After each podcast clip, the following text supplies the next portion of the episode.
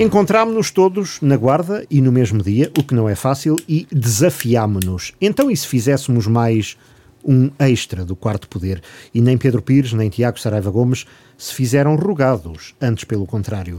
Neste tempo prolongado de entre temporadas, em que não arriscamos avançar para a nova grelha de programas enquanto não passarem as restrições e pudermos renormalizar a normalidade, o debate político na rádio faz-se assim de encontros em edições especiais, começamos em setembro, e sempre que há matéria para uma boa conversa. E nesta primeira semana de novembro, o que não falta é tema de modo que os comentadores políticos da rádio têm esta sexta-feira mais um encontro intercalar, gravado de véspera à noite em estúdio, mas observando todas as normas de segurança e distanciamento, naturalmente, para falar das últimas da política local. Tiago Sarava Gomes, Pedro Pires, sejam bem-vindos. E as últimas são as novas da nomeação, finalmente, do Conselho de Administração da Unidade Local de Saúde da Guarda. Confirmam-se as notícias que em devido tempo a rádio avançou, a da indicação do novo presidente do Conselho de Administração, João Barranca, uma notícia que já é do início de junho, e a da composição, da restante composição desta equipa, a saber, Fátima Cabral, diretora clínica de cuidados hospitalares, António Serra, diretor clínico de cuidados de saúde primários, Nélia Faria, enfermeira diretora, António Monteirinho, vogal executivo e José Monteiro, eh, vogal indicado pela Comunidade Intermunicipal das Beiras e Serra da Estrela. Há, assim, três elementos da atual equipa que transitam para, que, para a que iniciou funções esta semana. São a diretora clínica Fátima Cabral, a enfermeira diretora uh, Nélia Faria e o vogal executivo indicado pela Comunidade Intermunicipal, que, como se lembram, tinha sido eleito, reeleito, neste caso, também em junho, numa renhida uh, votação uh, a que foi a jogo também o antigo diretor da Segurança Social da Guarda, Jacinto Dias, que perdeu por um voto. Está assim completa a equipa, tem um mandato pela frente em que já tem aqui algum tempo uh, uh, de desconto, eventualmente, tendo em conta que pelo menos o presidente João Barranca estava indigitado desde meados de maio. Nas primeiras declarações à rádio, ouvimos-lhe dizer que uh, está focado no combate à pandemia e que conta com todos. E sublinhou o novo presidente da ULS, mas mesmo com todos, não só dentro da instituição, mas principalmente, sobretudo, fora da instituição. Ora, Tiago Sarava Gomes, comece por si. Que impressões destas primeiras palavras e que leituras políticas destas nomeações, se é que elas existem? Uh, boa noite, Rui. Boa noite, Pedro. Uh, bom dia a quem, a nos, quem nos, ouve. A quem nos ouve. Uh, efetivamente, temos finalmente, finalmente um Conselho de Administração. Ou seja, deixamos de ter uh, um Conselho de Administração a prazo, com a cabeça a prémio, para lutar contra um flagelo que nos está a afetar eh, durante este e que nos está a acompanhar durante este ano e, e, e finalmente temos um conselho de administração nomeado. As palavras são interessantes, eh, as declarações são interessantes, sem dúvida nenhuma. Neste momento, a ULS tem que contar com todos. A ULS tem que contar, quer pessoas e profissionais uh, da área da saúde, profissionais dos diversos campos que lidam com a, com a ULS da Guarda, contar com eles e contar com todas as forças vivas, políticas e da sociedade que não necessariamente têm voz ativa na, dentro da ULS. São interessantes, são desafiantes também essas palavras, mas eu considero que se calhar nesta, nesta altura, neste tempo, uh, e tendo em conta o, todo o processo que se desenrolou, uh, deixa um bocadinho a desejar. Deixa um bocadinho a desejar, não pelo desafio, mas pela oportunidade. Nós sabemos que o anterior Conselho de Administração estava em gestão desde o dia 1 de janeiro, Portanto, foi preciso passar 10 meses, 10 longos meses, uh, para que houvesse um Conselho de Administração em verdade de funções e sem o risco de o acusarem, e como tantas vezes assim aconteceu, de que por gestão, por gestão e que estaria simplesmente em gestão. E eu acho e tenho, tenho esta convicção de que desde junho que saberíamos que estava a ser montado este Conselho de Administração. De junho a novembro, surpresa das surpresas, vemos o que acontece neste novo Conselho de Administração, que é simplesmente nomeações, indigitações para beneficiar certas pessoas, certos grupos partidários, certas forças políticas. Onde é que está, então, essa vontade de falar com todos e para todos? E não criar na ULS simplesmente um porto de abrigo para quem, se calhar, já estava a falar demais. Olhem, eu, eu, eu, eu recordo aquilo que eu disse aqui no nosso primeiro extra, que achava surpreendente alguém vir precisamente contra a senhora ministra, presidente uh, da Comissão Política Distrital do PS, dizer que queria ser candidato à Câmara da Guarda. Surpresa das surpresas. Esse mesmo senhor, neste momento, é indigitado para o Conselho de Administração da ULS da Guarda. Bem, daqui uh, é, preciso, é preciso tirarmos várias ilações. Eu não sei o que é que uh, o Ministério da Saúde e a senhora Ministra quis fazer uh, em relação ao LS da Guarda. Não sei. Não sei se, se adiou para tentar resolver problemas internos. Não sei se adiou porque efetivamente não tinha solução nenhuma.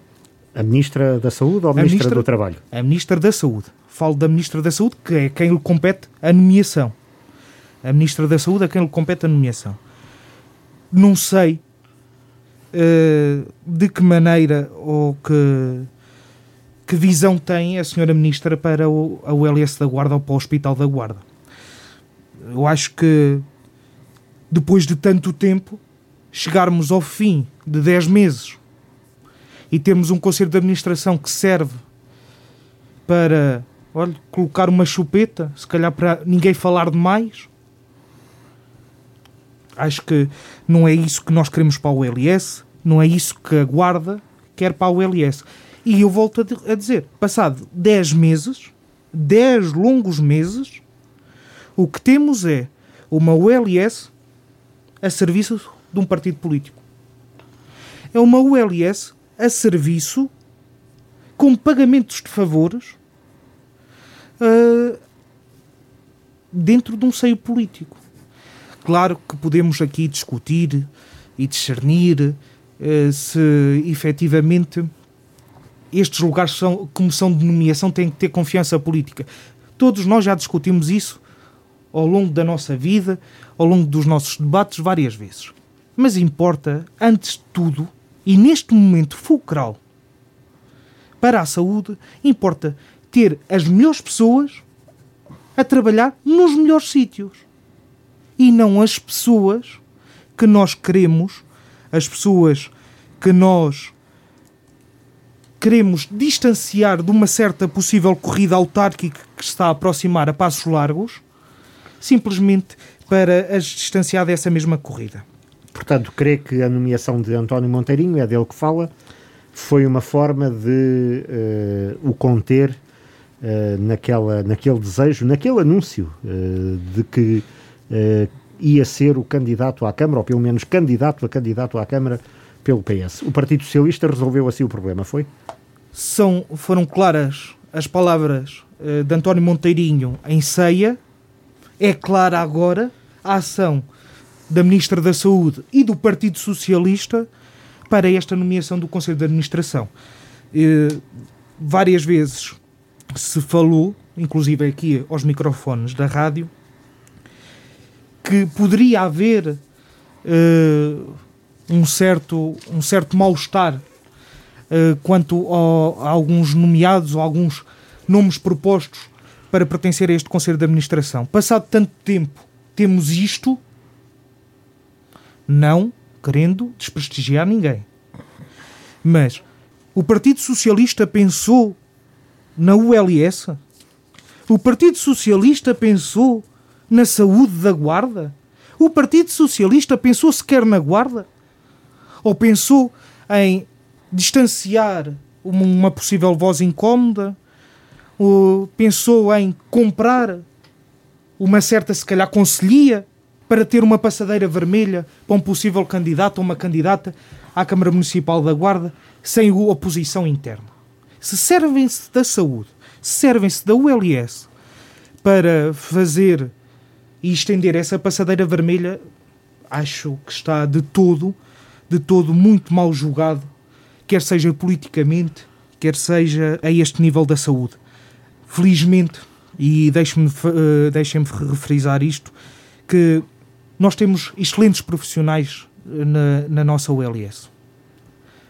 Em toda a sua área de abrangência, nós temos excelentes profissionais. Sejam os profissionais de saúde, sejam da parte administrativa, da gestão de altas e da gestão de, de internamentos que tão difícil se, se transforma em, sobretudo em situações destas. Uh, temos excelentes profissionais, temos excelentes pessoas que durante anos e anos, e o próprio histórico do, do, do nosso Parque da Saúde assim o, assim o dita, nós temos capacidade, muita capacidade para fazer mais. Agora não se pode cortar os pés não se pode cortar à primeira oportunidade e servirem-se desses profissionais, desta instituição, para simplesmente fazer jogo político. Não se pode politizar, não se pode, acima de tudo, uh, transformar aquilo que tantas vezes uh, se diz da ULS, tantas vezes diz do Hospital da Guarda, que tantas vezes vemos notícias muitas das vezes mais negativas que positivas. Acho que isso não deve acontecer, mas com situações destas só estamos a dar razão e vazão a que essas notícias cada vez mais ocorram. Porque deixem efetivamente de pensar a política do Hospital da Guarda. Pensem na política de saúde que o Hospital da Guarda pode fazer.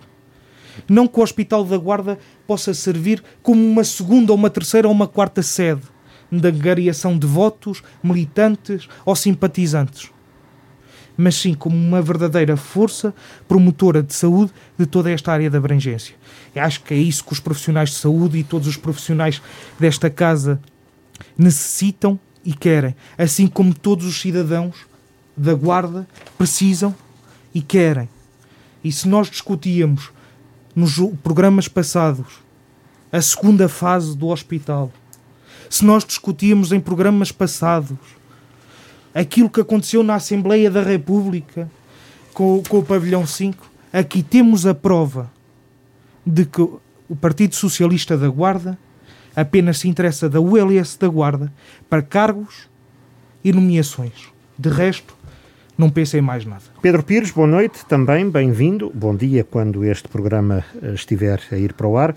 E a sua leitura desta nomeação do novo Conselho de Administração da Unidade Local de Saúde e, em concreto, uma vez que foi esse o foco uh, da primeira análise política do Tiago Saraiva Gomes, em concreto uh, da indicação para a equipa do presidente da Conselhia da Guarda do PS e não sabemos se ex uh, mas pelo menos uh, declarado uh, candidato a candidato à Câmara da Guarda. Concorda com esta imagem de que o Partido Socialista transformou a ULS numa espécie de chupeta?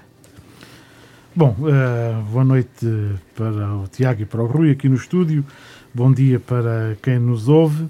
Um, se me permitem, eu, eu gostava de, de começar por um, por fazer uh, um agradecimento uh, e uma felicitação. Um agradecimento à, à doutora Isabel Coelho uh, e também à doutora Fátima Lima, que cessaram funções, e eu acho que pelo bom serviço público que desempenharam na nossa cidade e no nosso hospital, merecem naturalmente o nosso reconhecimento e a nossa gratidão. Uh, e, e, pessoalmente gostaria de fazer esse reconhecimento público aqui hoje, por, por, todo o trabalho que desenvolveram, uh, pelas dificuldades que enfrentaram, em nome de todos nós. Uh, sempre fui dizendo ao longo das últimas edições do Quarto Poder que considerava a doutora Isabel Coelho uma excelente profissional, de uma qualidade técnica ímpar no, no distrito. Continuo exatamente com a mesma ideia. Um, discutimos... Eu volto, aliás, a ter uma médica de família. Exatamente. Muitas vezes falámos disso. Também. Uh, também. E, um, e, portanto, não posso deixar de. Uh, a doutora Fátima Lima não conheço tão bem, mas uh, no que diz respeito a. Mas naturalmente também agradecer o seu trabalho, mas no que diz respeito à doutora Isabel Coelho, agradecer-lhe de facto. Um, eh, porque é sempre bom que nós também saibamos ter eh, esta atitude de reconhecimento por quem uh, trabalha na causa pública. E tenho a certeza, porque conheço bem a doutora Isabel Coelho, que aquilo que fez foi nesse espírito de trabalho na causa pública. E o hospital é uma instituição de gestão muito difícil, com um conjunto de desafios que se perpetuam no tempo por resolver. ninguém pode ter a a, a, ideia de que vai conseguir resolver tudo ou que consegue resolver tudo, mas eu penso que, eh, apesar de tudo, uh, no conselho de, com o Conselho de Administração da doutora Isabel Coelho, uh, resolveram-se resolveu-se muita coisa, deram-se muitos passos em frente e, e, se assim não fosse, provavelmente o LS da Guarda não teria tido desde desde 2015 para cá, uh, um aumento no investimento, um aumento no número de recursos humanos muito significativo. Só a título de exemplo, podemos uh, dizer, e, e, na altura das eleições legislativas, quando debatemos aqui essa questão, também tive a oportunidade de o dizer, a governação socialista trouxe para o Hospital da Guarda um reforço uh, global de execução de 4 milhões de euros entre 2015 e 2018 é essa a variação de investimento que, que se pode verificar um, em termos de valor executado. Um, para além disso, aumentaram uh, os recursos humanos em 510, são mais 510 recursos humanos, e nesses recursos humanos contabilizamos também médicos e enfermeiros, uh, que tanta falta nos fazem e que e, e, e, e, que significaram um reforço muito significativo uh, da saúde na Guarda. E, portanto, uh, quando alguns querem dizer que uh, o Partido Socialista não investiu no, no, na saúde na Guarda, quando alguns querem, de alguma forma, fazer crer às populações que estamos pior do que estávamos no tempo do PSD, é só olharmos para os números, compararmos a realidade de 2015 com a de 2018 e já nem vou a 2019 nem a 2020 porque essas realidades são completamente distintas. Então 2020 não é um ano indicador para nada, uh, até pela contratação de recursos humanos excepcionais que há, por tudo isso. Portanto, nem vamos por aí. Uh, e 2019 uh, eh, também foi um ano atípico e, portanto, vamos só comparar 2015 e 2018. E, de facto, não há dúvidas, os números não mentem. Houve um reforço do investimento no hospital e houve um reforço dos recursos humanos no Hospital da Guarda. E, portanto, quando ouvimos às vezes algumas vozes uh, do PSD uh, eh, querer fazer desacreditar o trabalho feito pela governação socialista no Hospital da Guarda, uh, é importante repor a verdade e é importante que as pessoas tenham noção de que não é bem como aquilo que nos querem fazer passar. E, portanto, a propósito disto, como isto veio a propósito do agradecimento ao trabalho da doutora Isabel Coelho, depois uma palavra de felicitação à nova, ao novo Conselho de Administração da ULS. Eh, é um, tem um trabalho muito difícil pela frente, sem dúvida. São muitos os desafios, como disse há pouco, alguns deles que se perpetuam no tempo.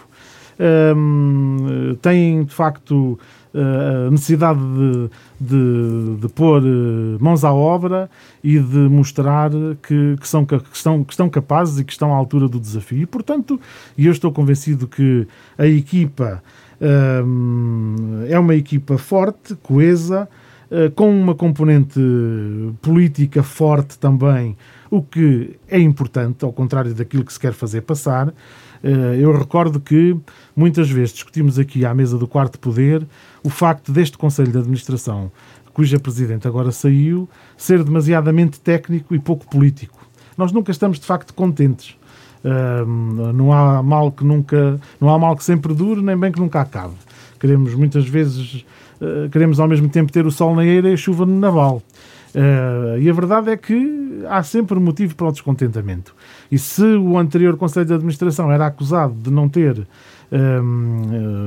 força política, digamos assim, este, que tanto quanto nos é dado saber, é reforçado politicamente, e eu penso que a presença de António Monteirinho só reforça politicamente este Conselho de Administração, uh, dá-lhe também, confere-lhe também mais responsabilidade, uh, responsabilidade na resolução dos problemas, uh, pelas responsabilidades conselhias que tem, pelas responsabilidades conselhias partidárias que tem, naturalmente que essas responsabilidades também exigirão de si, no desempenho das funções na ULS, um compromisso muito maior eh, com uh, as causas que, que, todos defendemos na Guarda.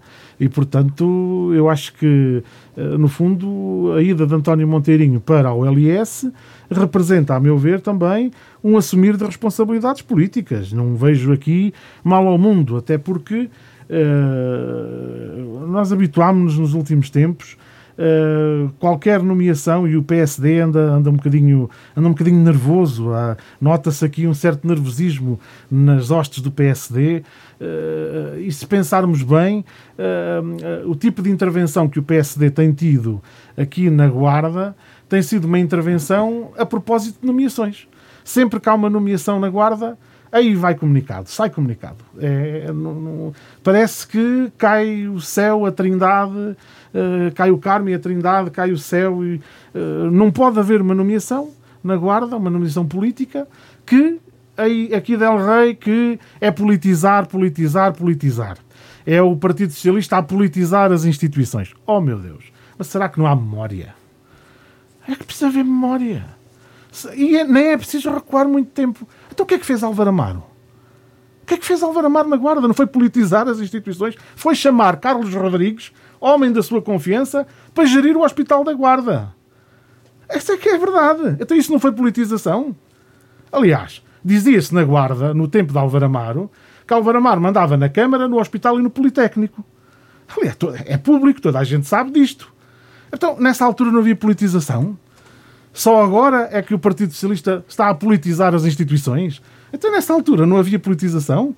Carlos Rodrigues não politizou o hospital, não foi uma politização de Álvaro Amaro. Mas era um gestor na área sim, da saúde. Evidentemente. Eh, eh, o, o, presidente do Conselho de Administração também é um gestor na área sim, da saúde. Sim, e, e, os que o acompanhavam não eram ligados ao PSD? Então eram do PS. Mas não, Quantos do PS é que lá estavam? Não creio que as acusações de politização não, uh, se, sim, sim, se dirijam a João Barranca, questão, o presidente João Barranca. Mas a questão não? tem que ser analisada com alguma frieza. Quantos é que lá estavam a acompanhar Carlos Rodrigues que não eram do PSD? Quantos? Ou que, não tinham, ou que não tinham ligação ao PSD, ou que não eram identificados ou conotados com o PSD. Nenhum, todos eram. Quer dizer, não temos que ter aqui. Uh, uh, parece que há aqui uh, uma certa acusação de que o Partido Socialista pôs socialistas a governar o hospital. Então queriam que pusesse lá quem? Os do CDS? Ou os do PSD? Quer dizer, desculpem-me lá, tem que haver aqui o mínimo de, de, coerência nas coisas. Também pôs. Se quem está no governo. Também pôs, claro, aliás, se quisermos ir mais longe, não sei se é militante, não faço ideia. Sim, uh, se quisermos ir mais longe, podemos dizer isso. Nos in extremis, podemos dizer que um dos diretores clínicos até é, é, é, secretário de uma Assembleia Municipal pelo PSD, ou, ou, de uma Câmara do PSD, de um município do PSD. Sim. Portanto, Sim, mas a montante disso é dizer, médico de saúde pública, sim, coordenador claro, de um centro põe, de saúde. E ninguém põe em causa absolutamente nada. Portanto, o, o que eu estou em relação criticar, ao diretor clínico António Serra, não ao, se levanta qualquer questão. E, Tiago, a crítica que eu faço aqui é que parece curricular. que não se pode nomear eh, e eu gostava de parafrasear aqui o, o, Presidente da Federação da Guarda, que, na sua sensatez, uh, recentemente proferiu declarações muito interessantes sobre isto. Até parece que alguém por se ter um cartão de militante do Partido Socialista ou de um partido qualquer, eh, tem nisso um impedimento para aceder a um qualquer cargo público. Ou o contrário. Ou o contrário. Que era, o que, é eu ia, era o que eu ia é desafiá-lo é a, fazer. Que era é ver a visão contrária. Não, e, é, e porquê que ninguém. É e porquê que é preciso ter um cartão não é para preciso aceder? ter um cartão. Não é, Mas não. o facto de ter um cartão não significa que também está impedido de, de poder Nunca exercer. ninguém disse isso. Não, mas parece Pedro, repare, que, repare, parece repare. que o PSD, olha, parece que o PSD tem tão bons exemplos, tem tão bons exemplos. No... Olha, vamos recuar um bocadinho mais na história. Vamos recuar um bocadinho mais na história. No tempo da Presidente do Conselho de Administração, Isabel Garção, que também não era da Guarda. O diretor clínico de então, o Dr. José Cunha, era um distinto dirigente social-democrata. E, e então, uh, não há memória? Não há memória? Há memória, mas, então tem que haver mas memória. há capacidade. Nestas coisas, há, o que eu aconselho ao PSD é que não, não cuspa para o ar para que não lhe caia na testa. Não, ao Pedro, e, repare. E, e não vale a pena estar aqui a criar um caso, um caso político, de a, todo. a tentar, a tentar. De todo, de a tentar, todo, Pedro. Ninguém está a criar caso não, político. estão a criar não. caso político. O não. PSD está repare. aflito. O PSD está não. cheio de medo. Porque a sua divisão interna é tal e as coisas internamente estão a correr-lhe tão mal que está cheio de medo de qualquer protagonismo político que se possa tirar. É só ver os comunicados de imprensa do presidente da distrital do PSD. É só olhar para esses comunicados de imprensa que, que, que, a maior parte deles é por causa de nomeações. Se pensarmos bem, eh, a urticária política uh, e, e, a voz da oposição do PSD distrital da, da Guarda é só por causa de nomeações políticas. Fica eh, ficam. É como que há uma nomeação política, sai comunicado porque ficamos cheios de urticária e estamos aqui cheios de medo do que venha a acontecer dessa, ou do que possa sair dessa nomeação política. E depois criam logo casos, estão a politizar, estão a instrumentalizar, estão a. Enfim, é, é de quem não tem o espelho em casa. E mais, eu diria até mais, eu diria até mais. Eu acho até que o senhor uh, presidente da distrital, da, da, da distrital da, do PSD da Guarda, há ali qualquer coisa que me faz lembrar, permitam-me esta reflexão interessante e até, e até de alguma forma engraçada, há ali qualquer coisa que me faz lembrar aquela rábula da revista à portuguesa da Olivia Patroa e da Olivia Empregada. E já explico porquê. É porque já são várias as situações em que isto vai acontecendo. Repare-se. Veja-se, por exemplo, Cimeira Ibérica. Vamos recuar só um bocadinho, permitam-me recuar um bocadinho. Ora, na Cimeira Ibérica. Até podemos falar um pouco disso. Até podemos, porque não chegámos a falar, mas uh, dizer Cimeira Ibérica. Reunimos-nos aqui de véspera. Exatamente. E portanto, Cimeira Ibérica, vemos uh, a Olivia empregada, muito contente, a desfrutar do momento, a, a vivenciar aquele momento histórico, em fotografias a dizer foi muito importante e é um momento histórico nas redes sociais. Isto no dia da Cimeira.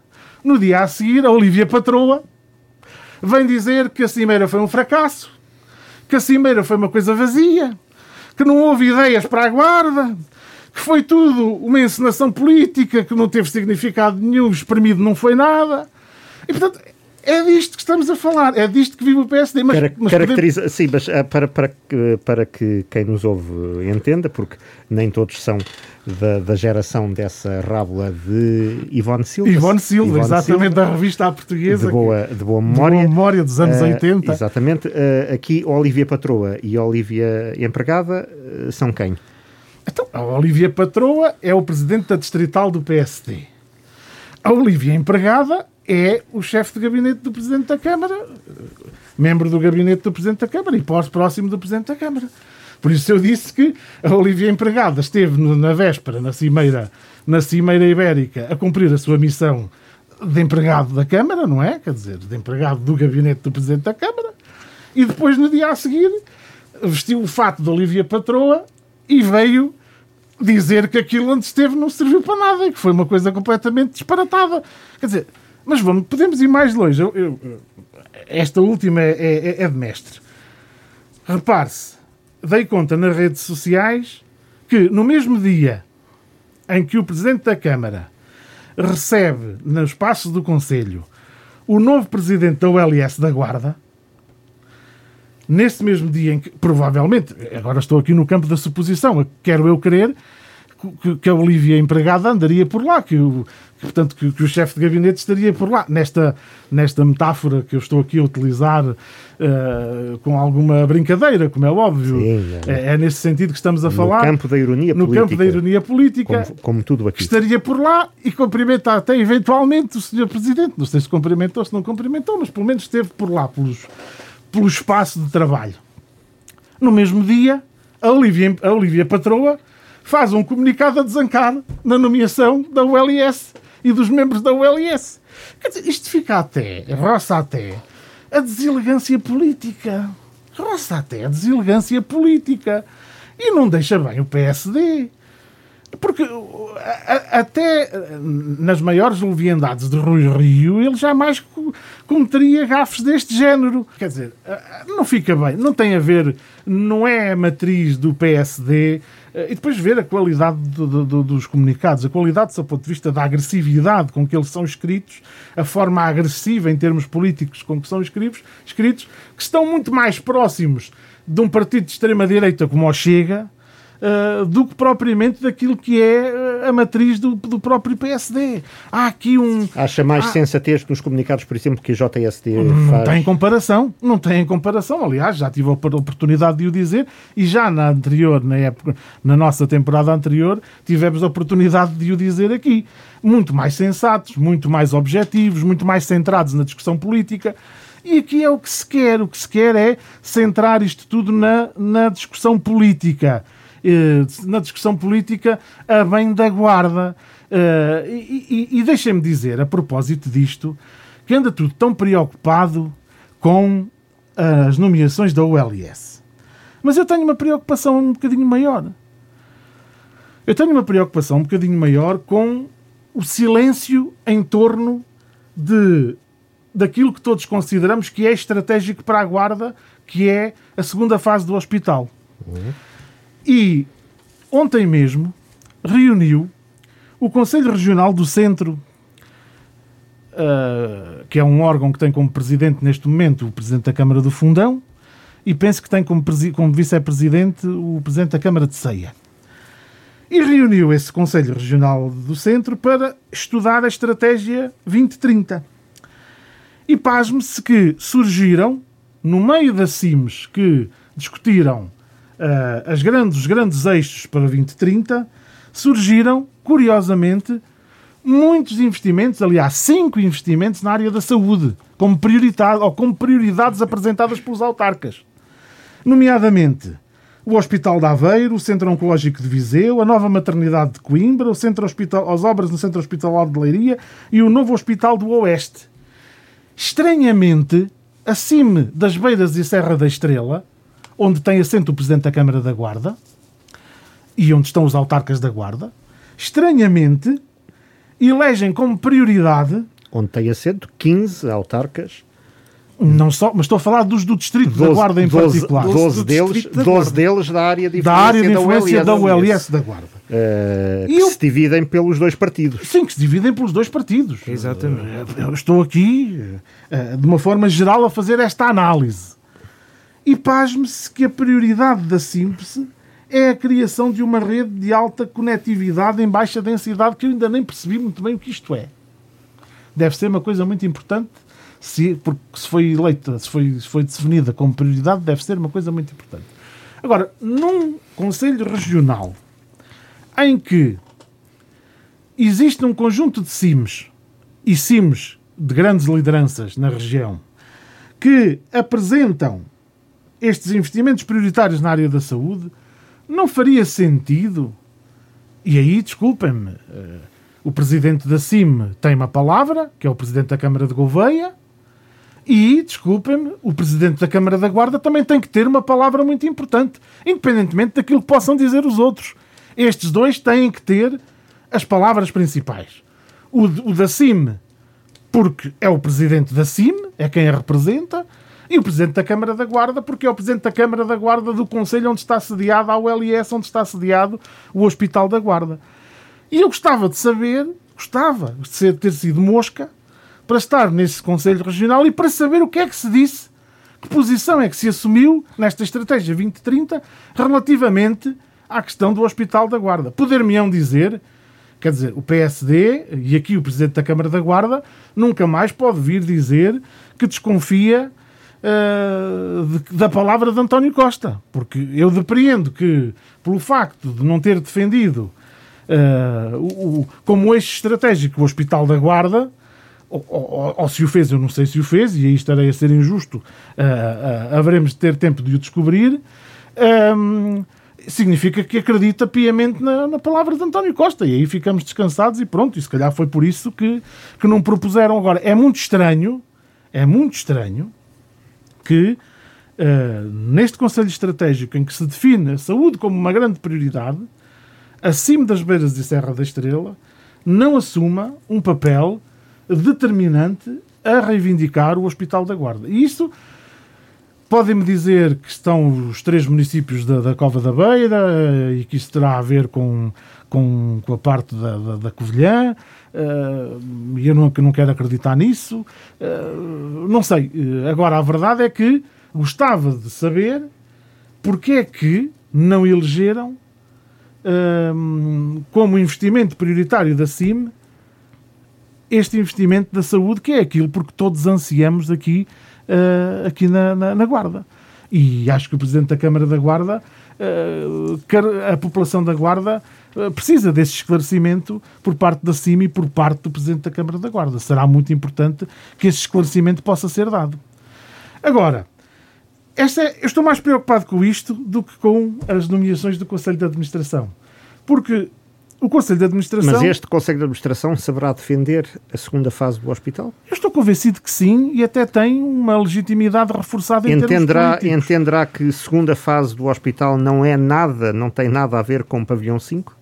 Eu acho que entende, até porque o Presidente da Conselhia, que agora está na ULS, sabe isso perfeitamente. Sabe? Sabe isso Na última Assembleia Municipal não parecia... Sabe isso perfeitamente. Não parecia distinguir Sim, bem os sabe dois, isso os dois perfeitamente. Projetos. Sabe o que é o pavilhão 5 e sabe o que é a segunda fase e sabe perfeitamente que. Não continuarão a dizer que uh, o pavilhão 5 é a primeira fase da segunda fase. Espero que não, não é? Não, o pavilhão 5 vai acabar por ser a primeira fase da segunda fase, de alguma forma. Acaba por ser. É, porque é a continuação da obra do hospital, mas não é a segunda fase. Não é a segunda fase. Não era mas melhor. É, não mas era, é a continuação da obra do hospital. Não era melhor fazer reset uh, e uma vez que em quatro anos não se avançou nada no pavilhão 5, recomeçar no, na segunda fase do hospital, até porque uh, está, vi, está à vista que as, que, que, as necessidades vão muito para lá uh, da concentração da, da, do Departamento da, da, Saúde e da Mulher eu uh, sou, no pavilhão 5. Eu sou, como o Rui sabe, um defensor dessa definição, desde a primeira hora. Aliás, disse-o aqui, que preferia, que eu continuava a dizer que era a segunda fase e que o pavilhão 5 não tinha a importância da segunda fase. O projeto do arquiteto Lídio Pelicano, mas eu, eu, já que foi feito, mas, concluído mas, e, e, pago até. Eu acredito piamente nas palavras de António Costa. Acredito mesmo, piamente. E tenho a certeza que António Costa, quando assumiu com a guarda este compromisso, sabia perfeitamente o que estava a assumir. E também tenho a certeza que o Primeiro-Ministro, António Costa, sabe perfeitamente que essa é a maior e a mais legítima ambição da Guarda e, portanto, não tenho dúvidas de que a segunda fase do hospital é um compromisso assumido e para concretizar. E como eu já disse muitas vezes e não me canso de dizer, a Guarda sabe que se pode contar com alguém para transformar o hospital é com o Partido Socialista. É, mais uma vez, a história e a memória que não o comprovam. É perceberem o que é que foi feito no hospital em governos do PS e aquilo que foi feito no hospital em governos do PSD. É só ver. E é ver as razões pelas quais hum, o Hospital da Guarda não tem hoje mais do que aquilo que devia ter. Uh, e nessas razões está a inoperância uh, do PSD. Eu também já o disse aqui muitas vezes. Não é só culpa de Passos Coelho e não é só culpa do, do ministro Paulo Macedo. Também foi culpa de quem não teve a capacidade de erguer a voz para defender a segunda fase do hospital. E aí temos obrigatoriamente que apontar o dedo a quem nos representava então, que era Álvaro Amaro. Tinha a obrigação de a quando da inauguração uh, do, do, do, do, novo hospital, que já foi com, com, com Álvaro Amaro, junho de 2014, tinha a obrigação de exigir ao governo do seu partido, e aliás, Álvaro Amaro sempre se gabou de ter grandes influências dentro do PSD, de ser um influente dentro do PSD, e nesta área da saúde, eu muitas vezes aqui critiquei, em, em, em temporadas anteriores, o facto de, pura e simplesmente, ter metido durante muitos anos, do, do, pelo menos no primeiro mandato, a cabeça na areia relativamente à saúde na Guarda. Desde a campanha quase até ao fim do mandato, ninguém ouviu falar de saúde, tirando naquelas célebres jornadas promovidas sobre a discussão da saúde, em que, mais uma vez, Isabel Coelho mostrou a qualidade, a qualidade técnica uh, uh, que tem, uh, falando de uma forma verdadeiramente assertiva sobre a saúde na Guarda e Tiago, a saúde na região. Tiago Sarava Gomes, algo a contrapor ao que disse Pedro Pires? Muita coisa a contrapor, como é óbvio, muita coisa, porque de facto o Pedro Pires elencou aqui diversas situações e, uh, e, como tão bem disse, é preciso repor a verdade também. É preciso uh, irmos à verdade dos factos. Um, e eu começaria precisamente por esta questão que eu elenquei há bocadinho, que era a, a, a segunda fase do Hospital da Guarda. Sem dúvida nenhuma, fiquei também perplexo uh, quando, quando tive conhecimento dessa situação de que numa altura em que se fazem grandes apostas e grandes investimentos na área da saúde, acima das Beiras e Serra da Estrela, não tem a saúde como, como uma prioridade. Também foi algo que me deixou perplexo. No entanto, eh, quero recordar que ao Pedro que efetivamente acima aquilo que é que foi defendido foi negociado entre todos os municípios. E na, nessa mesma CIM há representação tanto do PSD como do PS. Portanto, aqui não temos que dizer que simplesmente é da responsabilidade do Sr. Presidente da Câmara da Guarda ou simplesmente é da responsabilidade do Sr. Presidente da, da Comunidade Intermunicipal, muito menos será de, do Presidente, porque ele está a dar a voz ou com os seus colegas autarcas, e eu ainda há bocadinho citou aqui um autarca, autarca de Fornos de Algodres, com responsabilidades autarcas uh, da, da, e com respons responsabilidades ao mais alto nível dentro da federação do, do PS do Distrito da Guarda, e também não ouvimos voz, também não ouvimos nenhuma defesa do hospital. Desculpe, não desculpe, tem comparação não, possível. Oh, oh Pedro, desculpe, deixe-me deixe só terminar. E, e, e, efetivamente também não ouvimos voz nenhuma de nenhum autarca do, do Partido Socialista na defesa destes autarcas que estão na área da abrangência da ULS quanto à segunda fase. E eu quero recordar aqui precisamente uma coisa que o, que, que, que o Rui eh, começou por aqui a aflorar, que era precisamente a questão da última Assembleia Municipal. Na última Assembleia Municipal, nós vimos o Partido Socialista, a bancada do Partido Socialista, a votar favoravelmente uma moção para a requalificação do Pavilhão 5. Não vimos a confiança do Partido Socialista, pelo menos da bancada municipal do Partido Socialista, liderada por António Monteirinho, novo membro do Conselho de Administração da OLS da Guarda, a mesma vontade em fazer uma moção em apresentar uma moção, uma defesa concreta, uma defesa concreta perante a segunda fase do, do Hospital da Guarda. Se há coisa que não podem acusar o PSD é de falta de coerência. Porque o PSD, efetivamente, na altura, uh, Ministro da Saúde Paulo Macedo, Primeiro-Ministro Passos Coelho, perante as exigências todas a que estávamos Mas sujeitos. Não venha cá com a Troika. Eu não. Oh, essa conversa perante, da Troika. Perante essa todas as exigências. Da troika, a Troika foi desculpa para muita coisa. Perante todas as exigências, efetivamente. E eu já expliquei. Houve desculpe, inauguração Tiago, do Hospital da Guarda. Tiago, vamos repor a verdade. Eu já expliquei que ficou falámos mais nisso, caro. ficou nisso. mais caro e o, o, o investimento da segunda fase olha, do Hospital da Guarda oh, Pedro, não significava deixe aumento da despesa pública. Olha, Ficou mais caro ao Estado português. Rescindir os contratos, ainda estamos para saber. Pedro. Ainda estamos para saber. Olha, Mas deixa só dizer isto. É importante repor a verdade. E é. a verdade é a resposta vamos- assim. E vamos Não repô-la. vale a pena E dizer que a repor- Troika foi a desculpa. Houve falta de liderança, houve falta E de vontade, houve Não falta houve, de não. determinação política. Não houve, não. E não, Olha, e não falta houve, de e não determinação houve, política, não houve Pedro. zelo em defender a guarda. Olha, Pedro, falta de determinação política é o que parece que está a acontecer neste momento. Repare, repare, eu já não vou pela célebre expressão da primeira pedra da primeira fase, da segunda fase, ou, ou do que é que querem chamar ao pavilhão 5. E como eu dizia, se há coisa que não podem acusar o PSD é de falta de coerência. O primeiro projeto, efetivamente, para avançar enquanto pavilhão 5 foi do PSD.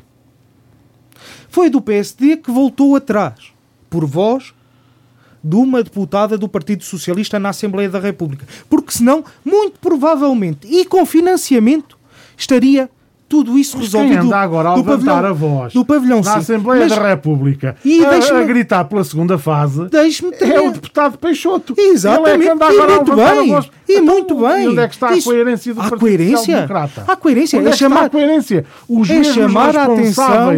É chamar a atenção. responsáveis Olha, porquê é que anda a por- levantar a por- voz? Pela segunda, por, por terem, Mas repare, por terem deixe-me eh, terminar só, se faz favor. a segunda fase, Mas repare, que agora berram por ela. Não, de todo, de todo, de todo. Repare, Carlos Peixoto, e eu vou, ia chegar precisamente a esse ponto, na fantástica intervenção que teve esta semana na audição da senhora Ministra, repare, o que, eh, o que o deputado Carlos Peixoto está a fazer e o que o PSD está a fazer é muito claro. É chamar a atenção para o PS que ele prometeu à Guarda a segunda fase, não prometeu o pavilhão 5.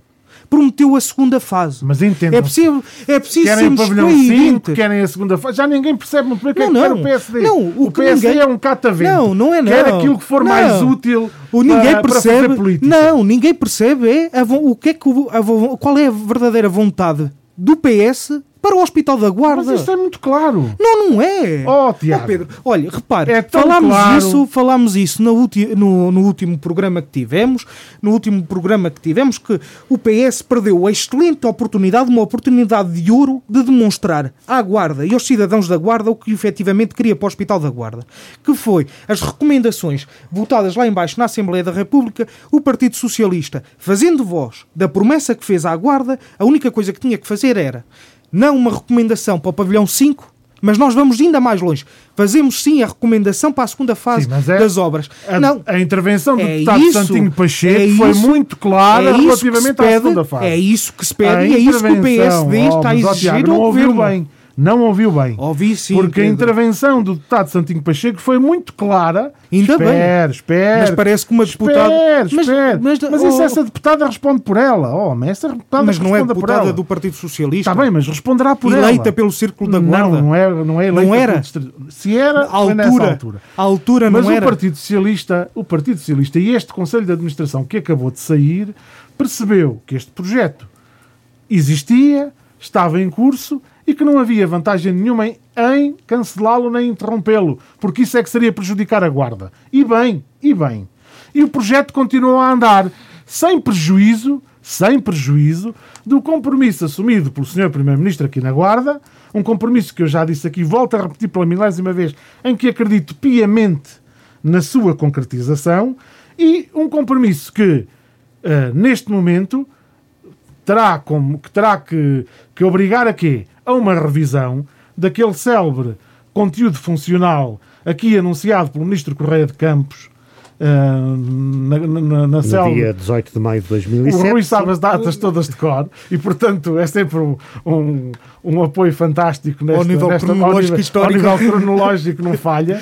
E, portanto, eh, nesse célebre dia em que eu estive presente, e recordo-me muito bem das palavras do, do Ministro Correia de Campos, recordo-me muito bem do dia importante que foi para a Guarda aquele anúncio eh, do conteúdo funcional do hospital e que deu origem, eh, no fundo, a- ao que aqui temos, não é? que deu Sim. origem ao que aqui temos. Eh, e, e- neste Ao próprio modelo da Unidade Local ao próprio Saúde da modelo Guarda. da unidade local. foi o primeiro. Exatamente. Um, e que acabou com, aquela, com aquele célebre cisma de- da fusão com, com a Covilhã e com, e com Castelo Branco. e Estava que- em curso que estava a- em curso. a criação do Centro do Hospitalar da Beira Interior. E foi, de facto, Só não um foi dia- por diante porque Covilhã e Castelo Branco não se entenderam. Exatamente. E, e, portanto, foi de facto um dia histórico para a Guarda, recordo-me perfeitamente disso. E agora, o que tem que se fazer, o trabalho que tem que se fazer, e o PSD agora, hum, politicamente, quer que num ápice, uh, de um momento para o outro, se estalem os dedos Não, e a segunda fase Repare. esteja aí. Não. A segunda fase esteja Repare. aí. Então, Quando ainda é preciso fazer um da- trabalho, oh, oh, oh, e o Pedro. Tiago sabe muito bem disso, Oh, até Pedro. pela formação que tem, Ó Pedro, mas deixa-me fazer então é uma, fazer então fazer uma pergunta. trabalho. Deixa-lhe então fazer uma pergunta muito clara. Então, afinal, quem tem razão? O deputado Santinho Pacheco ou a senhora Ministra da Saúde, Marta Temido? É porque a senhora Ministra da Saúde, em resposta ao deputado Carlos Peixoto, o que disse foi avança assim que tiverem concluídos os projetos. Então, afinal, existe ou não existe projeto? Existe ou não existe? Eu calculo que o Pedro também não tenha essa informação consigo, nem nenhum de nós parece que tem. Porque Mas- efetivamente. mas- mas- porque efetivamente. Mas posso, posso, repare, mas mas posso repare, ir ao Pedro, arquivo das palavras eh, de Santinho Pacheco. Penso que até aqui aos microfones da rádio, se não me Mas repare, mas então, mas a, a- a- a Ministra da Saúde, esta semana. Existia então, de facto um projeto, mas era um projeto que não estava em condições de ser aprovado. então, Tanto não estava em condições Então, de ser aprovado. que não tanto avançamos quanto já com a sabe- segunda fase? Tanto quanto se sabe. então não, tanto- vamos, então não Estamos a perdemos falar do nada. projeto o projeto do pavilhão 5. Mas, o da mas o da segunda fase estava. Da segunda fase era um conteúdo funcional, não é? Quer dizer, Mas um é, projeto não, já- há- com exi- conteúdo existia estava- projeto. estava consignado. Claro que estava Existia. consignado, era Então, afinal, existe esse projeto. Então, a desculpa da Oh, senhora oh, Tiago, Ministra. quantos anos já passaram? Vamos ser francos e claros e É verdadeiros. preciso, é preciso, é preciso haver uma atualização. passaram? Quantos anos já passaram desde que o PSD interrompeu esse projeto? Mas olha, repara, É preciso ir buscar novamente esse projeto, muito menos revisitá-lo, revisitá-lo e transformá-lo Mas no projeto da segunda mas fase. Pedro, está-me a dar isso Não razão. se faz, Está-me a dar razão. não se faz num estalar de dedos. Mas homem. Pedro, repare, está-me a dar razão. Muitos menos anos se passaram, muitos pouco, muito poucos mesmo, anos se passaram de um projeto do pavilhão 5 aprovado com financiamento não, e que não, não foi é para a- verdade. e que não foi para a não frente teve foi problemas no financiamento. e que não foi Teve para a problemas frente no financiamento e por algum motivo os teve. e que não foi para a Tanto assim frente foi que teve que ser reformulado que não foi- precisamente porque não tinha condições de ser e que, não, aprovado. e que não foi para a frente e que não foi para a frente por vontade do Partido Socialista. Só. Não, não é verdade. Só Mas não foi para a frente porque o, o Conselho de Administração da altura do PSD não conseguiu fazê-lo aprovar. Foi por isso, não foi por mais nada. Mas era não culpem, PS. Não culpem. o- Não, desculpe. Só não foi para a frente porque o Conselho de Administração, que estava na altura nomeado ainda pelo PSD, não conseguiu fazê-lo aprovar. Essa é que é a questão. E, portanto, Não, não tudo. venham culpar o PS de não ter, não, Não, desculpe. de ter sido Quem- responsável quem ido travou? para a frente. Quem travou? Quem travou o projeto e quem é que nunca mais avançou com o projeto? E que agora serve simplesmente de um conjunto de, de- de cidadãos através de um baixo assinado para fazer política. É porque esse grupo de cidadãos o que fez foi recuperar um projeto que era do PSD. Sim, mas isso Não é, do PS. mal que os cidadãos se juntem Não, e de possam todo. fazer a reivindicação Ainda bem, cívica. é não isso vejo mal mesmo. nenhum. Ainda Acho bem que o até é fizeram. muito positivo para a Ainda, guarda. ainda bem que o Acho que fizeram. até é muito positivo para a guarda. Ainda bem que o fizeram. Mas quem Agora tomou não as decisões entendo. políticas foi o governo, não foi esse grupo de cidadãos. E Quem lá tomou está. as decisões políticas foi o E governo ainda- e foi este e é, governo. e é o governo que tem que se responsabilizar. governo do e, é o- Partido e é Socialista. este governo que tem que se responsabilizar por a obra não ter avançado. Não, é este governo que tem que. É, eh, ainda bem. Não, é, é este governo que tem a responsabilidade de concretizar a obra, de mostrar à Guarda que teve a capacidade de a fazer e de mostrar à Guarda que a seguir fará a segunda fase do hospital. Passado quatro anos. Não é passado quatro anos, mas o PSD está com uma pressa. Mas qual é a pressa? Agora sou eu que lhe digo. Qual é a pressa? Olha que isso homem? correu, olha que isso Eu correu mal ao último do Eu seu sei, partido que disse eu isso. sei, eu sei, mas qual é a pressa do PSD? Eu ainda não entendi. A? O PSD insiste, insiste, insiste, insiste Não. nesta tecla, porque Repare. o PSD, o não, PSD Pedro, está a com pressa, um problema. a pressa é para a saúde da guarda. Claro que sim, claro que sim. Isso é claro, não todos, tenho todos nós temos todos pressa. nós temos pressa. Todos nós temos Mas todos pressa. nós temos consciência de- do tempo que as coisas levam para que se possam fazer. E, portanto, não vamos, não vamos entrar na demagogia política, vamos ser objetivos, vamos ser claros e dizer a verdade às pessoas. Um projeto desta natureza, da segunda fase do hospital, não se faz num clique, num clicar de dedos. Eh, é preciso ah, tempo, cabeça para pensar e agora este Conselho de Administração tem todas as condições, diga-se, para pensar o projeto da segunda fase, pô-lo em marcha, reivindicá-lo, uh, uh, assumir o reassumir o compromisso político e levá-lo para a frente. E não vale a pena criticar as pessoas que ainda agora acabaram de chegar. De vamos, todo. vamos dar-lhe tempo para, para, para mostrarem aquilo que valem, para mostrarem ao que vêm e para mostrarem aquilo que são eu, capazes. Eu, eu, Pedro, Portanto, não vale deixe, a pena criticar só dizer só que... que o PSD entrou a matar. Não, não, Tiago, não oh, Pedro, repara uma coisa. Desculpa, o PSD, lá só... o PSD entrou não, a matar. Todo, de em, todos, todo. Não. em todos os setores não. do PSD saíram vozes a matar. Não, uh, de e, todo. E isto só demonstra, nós estamos só demonstra a, a, a fragilidade do PSD e a instabilidade interna que no PSD um, causa estas, eh, estas perturbações políticas. Mas deixe, deixe, deixe concluir o raciocínio do, do, do Tiago Gomes. Uh, não, era só por causa de, de, de aqui esclarecer uma coisa. Uh, eu, pelo menos, não critico ninguém que, que à partida ainda não tem nada para criticar. Critico sim posturas anteriores que são conhecidas e, sobretudo, posições que a, todo, a ninguém são indiferentes. Claro que desejo a todo o Conselho de Administração os maiores sucessos, porque também é aquela célebre frase. O sucesso do Conselho de Administração é o sucesso, é da, o sucesso de, da ULS e é o sucesso da Guarda. Uh, também desejo e agradeço uh, profundamente à doutora Isabel. Aliás, tenho em grande consideração. Uh, eu Permitam-me que, que, diga que um dos primeiros estágios que fiz foi precisamente na USF Ribeirinha, onde na altura com o meu médico de família, que infelizmente também já não está entre nós, que o Dr. Vasco Queiroz, Uh, uh, e de muito boa memória também. E também. de muita e excelente boa memória, uh, onde eu tive a oportunidade pela primeira vez de, de, também me cruzar com a doutora Isabel e que eu considero uma excelente profissional e espero sinceramente que retorne à sua função de médica de família porque tenho a certeza que os seus utentes tão desejosos e ansiosos. Temos aqui que, o fã número um. Que, que, que ela regresse. aqui, que ela regresse. Que se fartou sempre de falar nisso. Está aqui, perdi a minha médica, perdi a minha médica. Enquanto médica de, de família. Mas, como eu ouvi o Dr. João Barranca, também desejo todas as maiores felicidades e, acima de tudo, que haja essa concretização. E, e, e sei perfeitamente e reconheço que também a entrada neste momento que, que estamos a viver não, não é propriamente fácil de nenhum deles, sem dúvida nenhuma, mas o que eu pretendo e pretendi aqui fazer é, é muito simples e, e, penso que o Pedro me acompanha também em algumas destas, destas uh, mágoas uh, que quase que são mágoas existencialistas porque passados os anos e anos e anos continuamos sempre a discutir o mesmo. Os tais problemas que se prolongam no tempo, Pedro, e aqui, como, eu, como nós dizíamos no último quarto poder, culpas de parte a parte, sem dúvida nenhuma.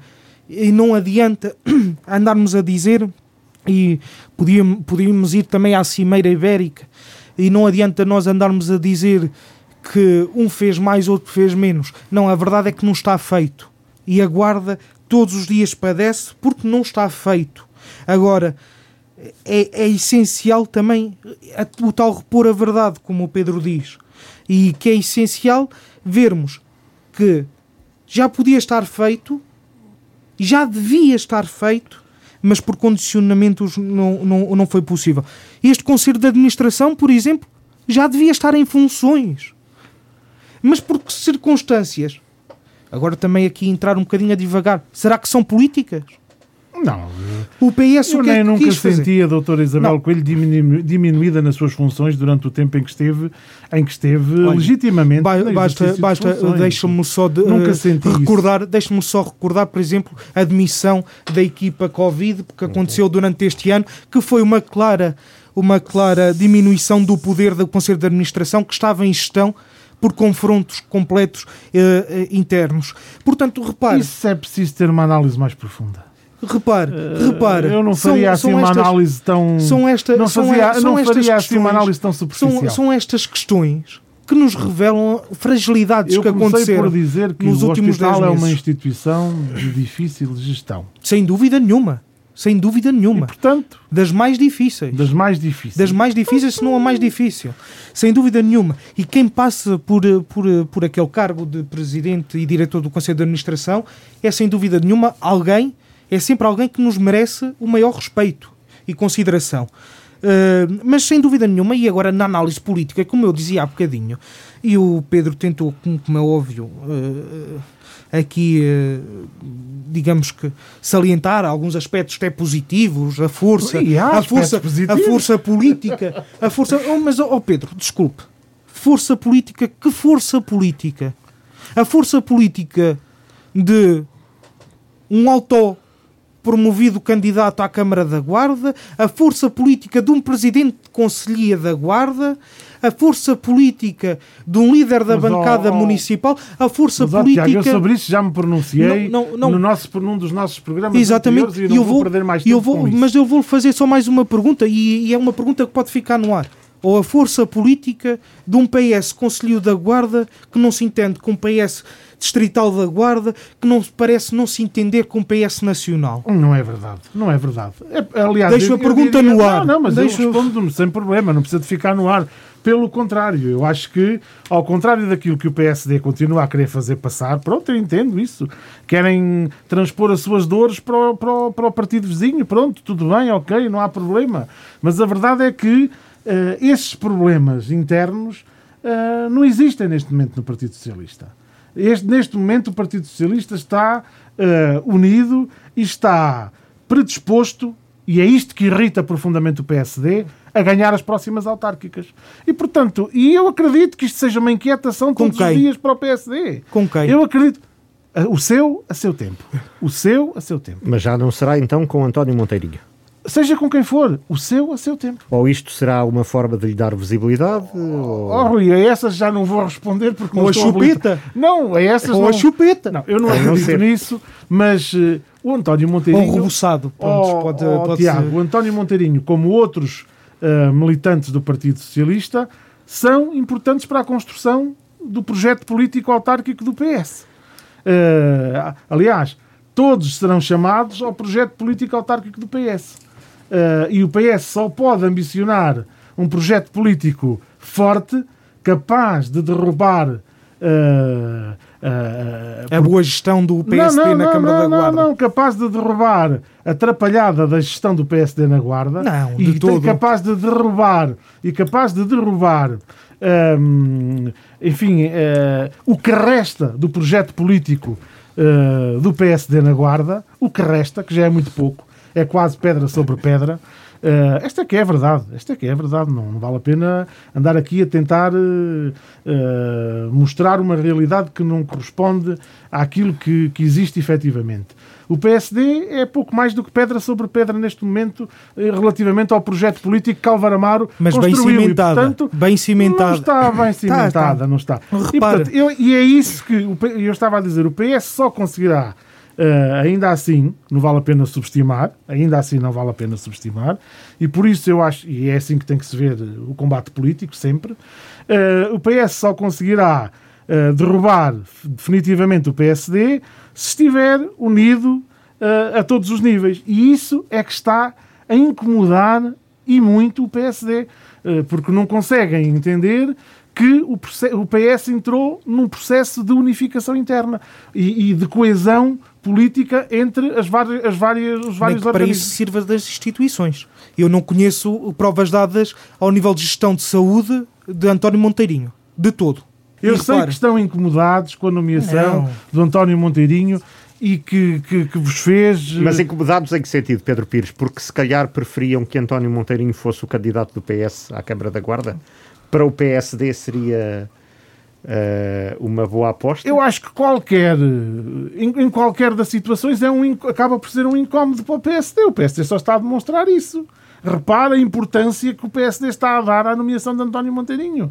Repara. Porque contava com António Monteirinho como candidato ou, à Câmara pelo ou PS. Ou o contrário, ou o contrário, não sei. Eu ainda não consegui entender o que é que vai na cabeça do PSD. Seria um candidato mais fácil, mais difícil, Tiago Saraiva Gomes? Não, não há candidatos fáceis nem candidatos difíceis. Acho que o Pedro aqui há bocadinho referiu isso e muito bem. Nunca se deve subestimar Uh, nunca. Em política, em política, é a primeira se, regra mater da política é nunca, nunca subestimar, o, subestimar o adversário. Nunca uh, subestimar o adversário e, sobretudo, nunca uh, menosprezar as ideias e pensamentos claro políticos não, diferentes. Pensar, e, portanto, o PSD, o PSD continua calmo e sereno a fazer o seu percurso autárquico na Guarda e, e na Câmara Municipal da Guarda calmo e, em várias, sereno? em várias, e em várias juntas de freguesia do, do nosso Conselho e na Assembleia Municipal, como se pôde constatar na última Assembleia Municipal. Aliás, a bancada uh, esteve de uma maneira, uh, infelizmente, que por, por tudo aquilo que nós sabemos, com uma nova liderança, eh, mas o PSD encontrará eh, sempre em todos os adversários políticos as pessoas que mais querem servir também aguarda, com pensamento diferente, com, com ideias diferentes e acolherá todos nesta discussão saudável política e não há melhores candidatos ou piores candidatos adversários. O PSD enfrentará todos os desafios porque assim aguarda o, te, o, o, escolheu nos últimos dois, para os últimos dois mandatos e, e lhe deu essa, essa prova e enfrentaremos o desafio de um próximo. Apenas aqui alguma estatística, ou se quisermos alguma memória. Em 30 anos, este é o 12 Conselho de Administração ou Direção uh, do Hospital da Guarda, depois Unidade Local de Saúde da Guarda. Uh, em pouco mais de uma década de existência da Unidade Local de Saúde da Guarda, enquanto estrutura de entidade pública empresarial, este é o sexto Conselho de Administração. Em termos de origem, uh, uh, de serem da terra ou de serem forasteiros, às vezes também há quem dê muita importância a isso, há neste momento um empate, 6-6, nestes 30 anos. E, como sabem, eu sirvo-me uh, razoavelmente da memória.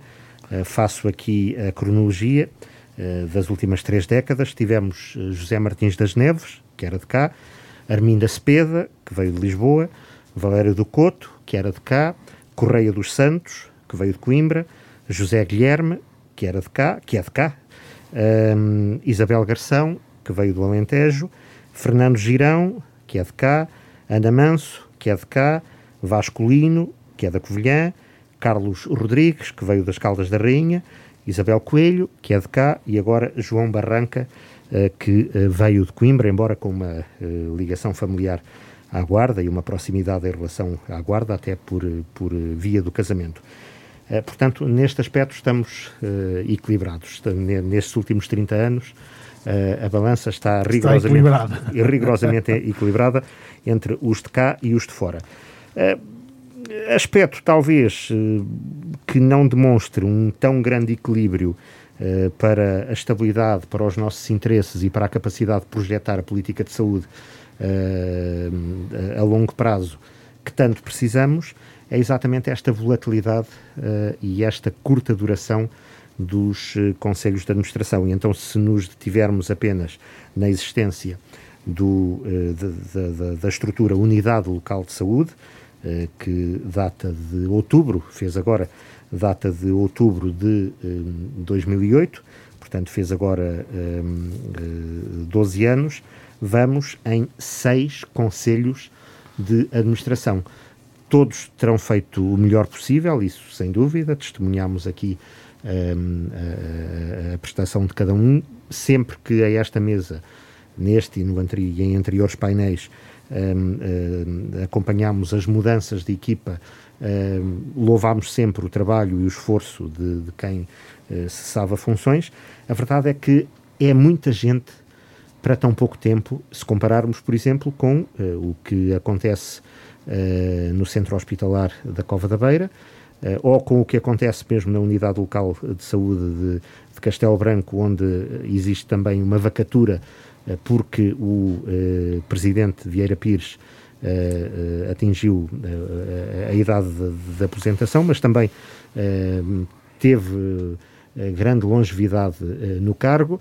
É evidente que muito tempo nos cargos também não é bom, mas numa estrutura nova, complexa, que é ainda por cima pioneira, como há pouco referimos, foi Correia de Campos, que aqui ao lado na manhã, naquela manhã de maio de 2007, declarou criada a, a, a, Unidade Local de Saúde da Guarda, que era um projeto piloto, um projeto pioneiro, que depois foi replicado no Minho e no, uh, no, Alentejo. no, Alentejo. Mas a primeira foi nossa, uh, nesta lógica de complementaridade, de abrangência territorial e de integração de diferentes níveis de saúde. Uh, hospitalar, de cuidados de saúde primários, de cuidados continuados. Portanto, a Guarda, desse ponto de vista, mais uma vez, deu ao país alguma inovação, algum pioneirismo na área da saúde, como 100 anos antes, que se celebravam exatamente nessa data, o, o, tinha dado com a, a abertura do sanatório seis conselhos de administração em tão hum, curto espaço de tempo uh, também não faz nada bem um, às nossas expectativas e à nossa necessidade de projetar a longo prazo. Portanto, não admira que uh, muitos dos intervenientes já nem saibam a que se referem quando falam da, da segunda fase do hospital e a maior parte deles fale uh, do pavilhão 5 como, como sendo se como fase, se fosse a segunda é. fase ou fosse uma obra absolutamente estratégica no contexto daquilo que ficou Exatamente. para trás, não é? Tiago. Não, sem dúvida nenhuma é praticamente impossível ter visão de longo prazo ou contratos de longo prazo com tantas mudanças e mudanças consecutivas. Uh, efetivamente o Rui tocou um ponto fantástico e deixe-me de referir uma coisa. Nós muitas das vezes temos quase que uma superstição em considerar nós e eles, os de cá e os de fora. Uh, acho que isso também não faz bem. Não. não faz bem a ninguém e a nenhuma instituição e a nenhuma e, a, e, a, e muito menos à, à, sociedade em geral. E faz de nós um pouco provincianos também, não é? E cria, cria sobretudo isso, cria, cria, parece que nós estamos numa redoma de vidro e, e queremos ficar sempre na redoma de vidro e só queremos contar com os que cá estão.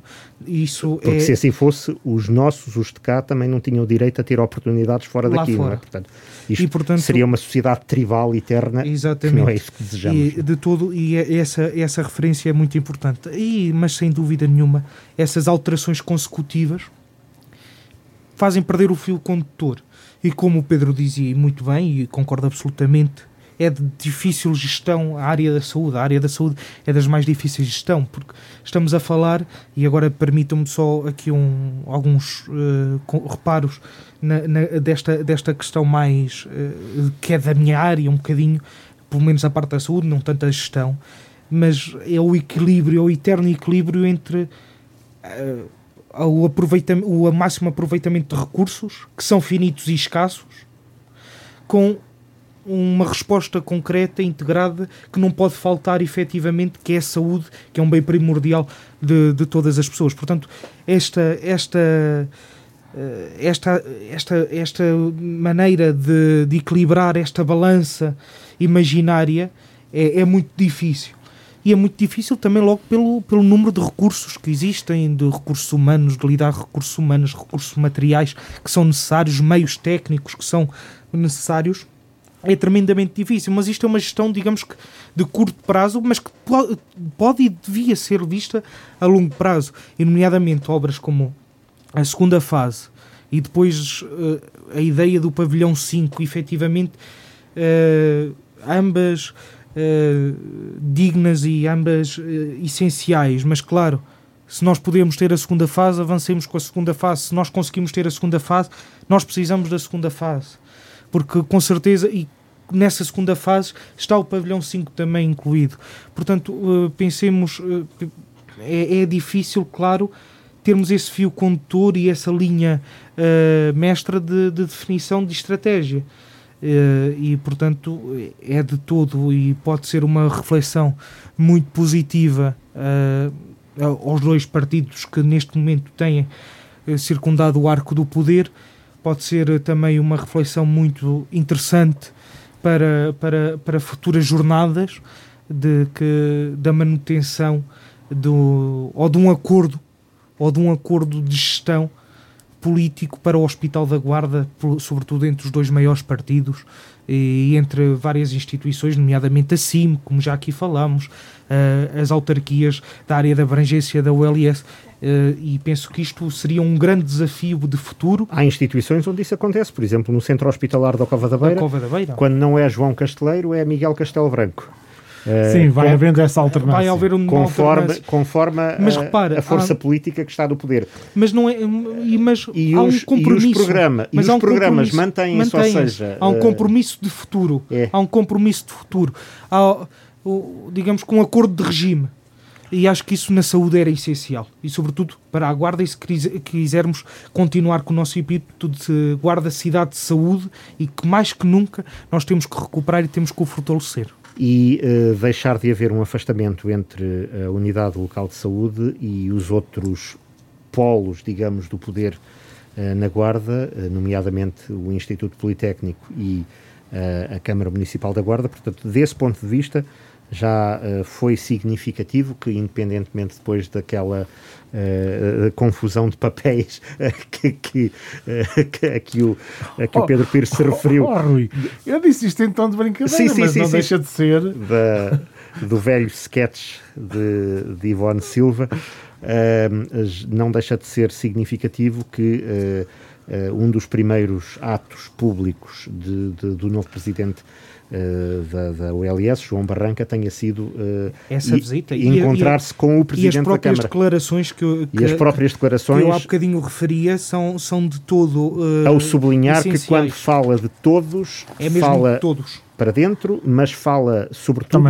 e fora. principalmente para fora, Essa, porque é óbvio que João Barranca teve Aliás, tempo... eu acho que começou muito bem. É? Sim, há, as primeiras impressões são sempre as eh, mais marcam sempre e acho que deixou uma boa impressão, uma primeira boa impressão. E deixa perceber eh, nas entrelinhas, eh, nem é nas entrelinhas, deixa perceber com clareza que João Barranca, até pela, pela, pelo facto de estar indigitado desde maio e pelas ligações que tem à guarda, que sabe muito bem ao que vem, ao que vem e, e para o que, que vem, é? e que conhece perfeitamente uh, a, realidade. a realidade e as debilidades uh, desta articulação entre a ULS e o resto, e o resto da, da sociedade. E que são essenciais, e deixe-me só referir, que são essenciais numa visão de futuro ao nível de saúde.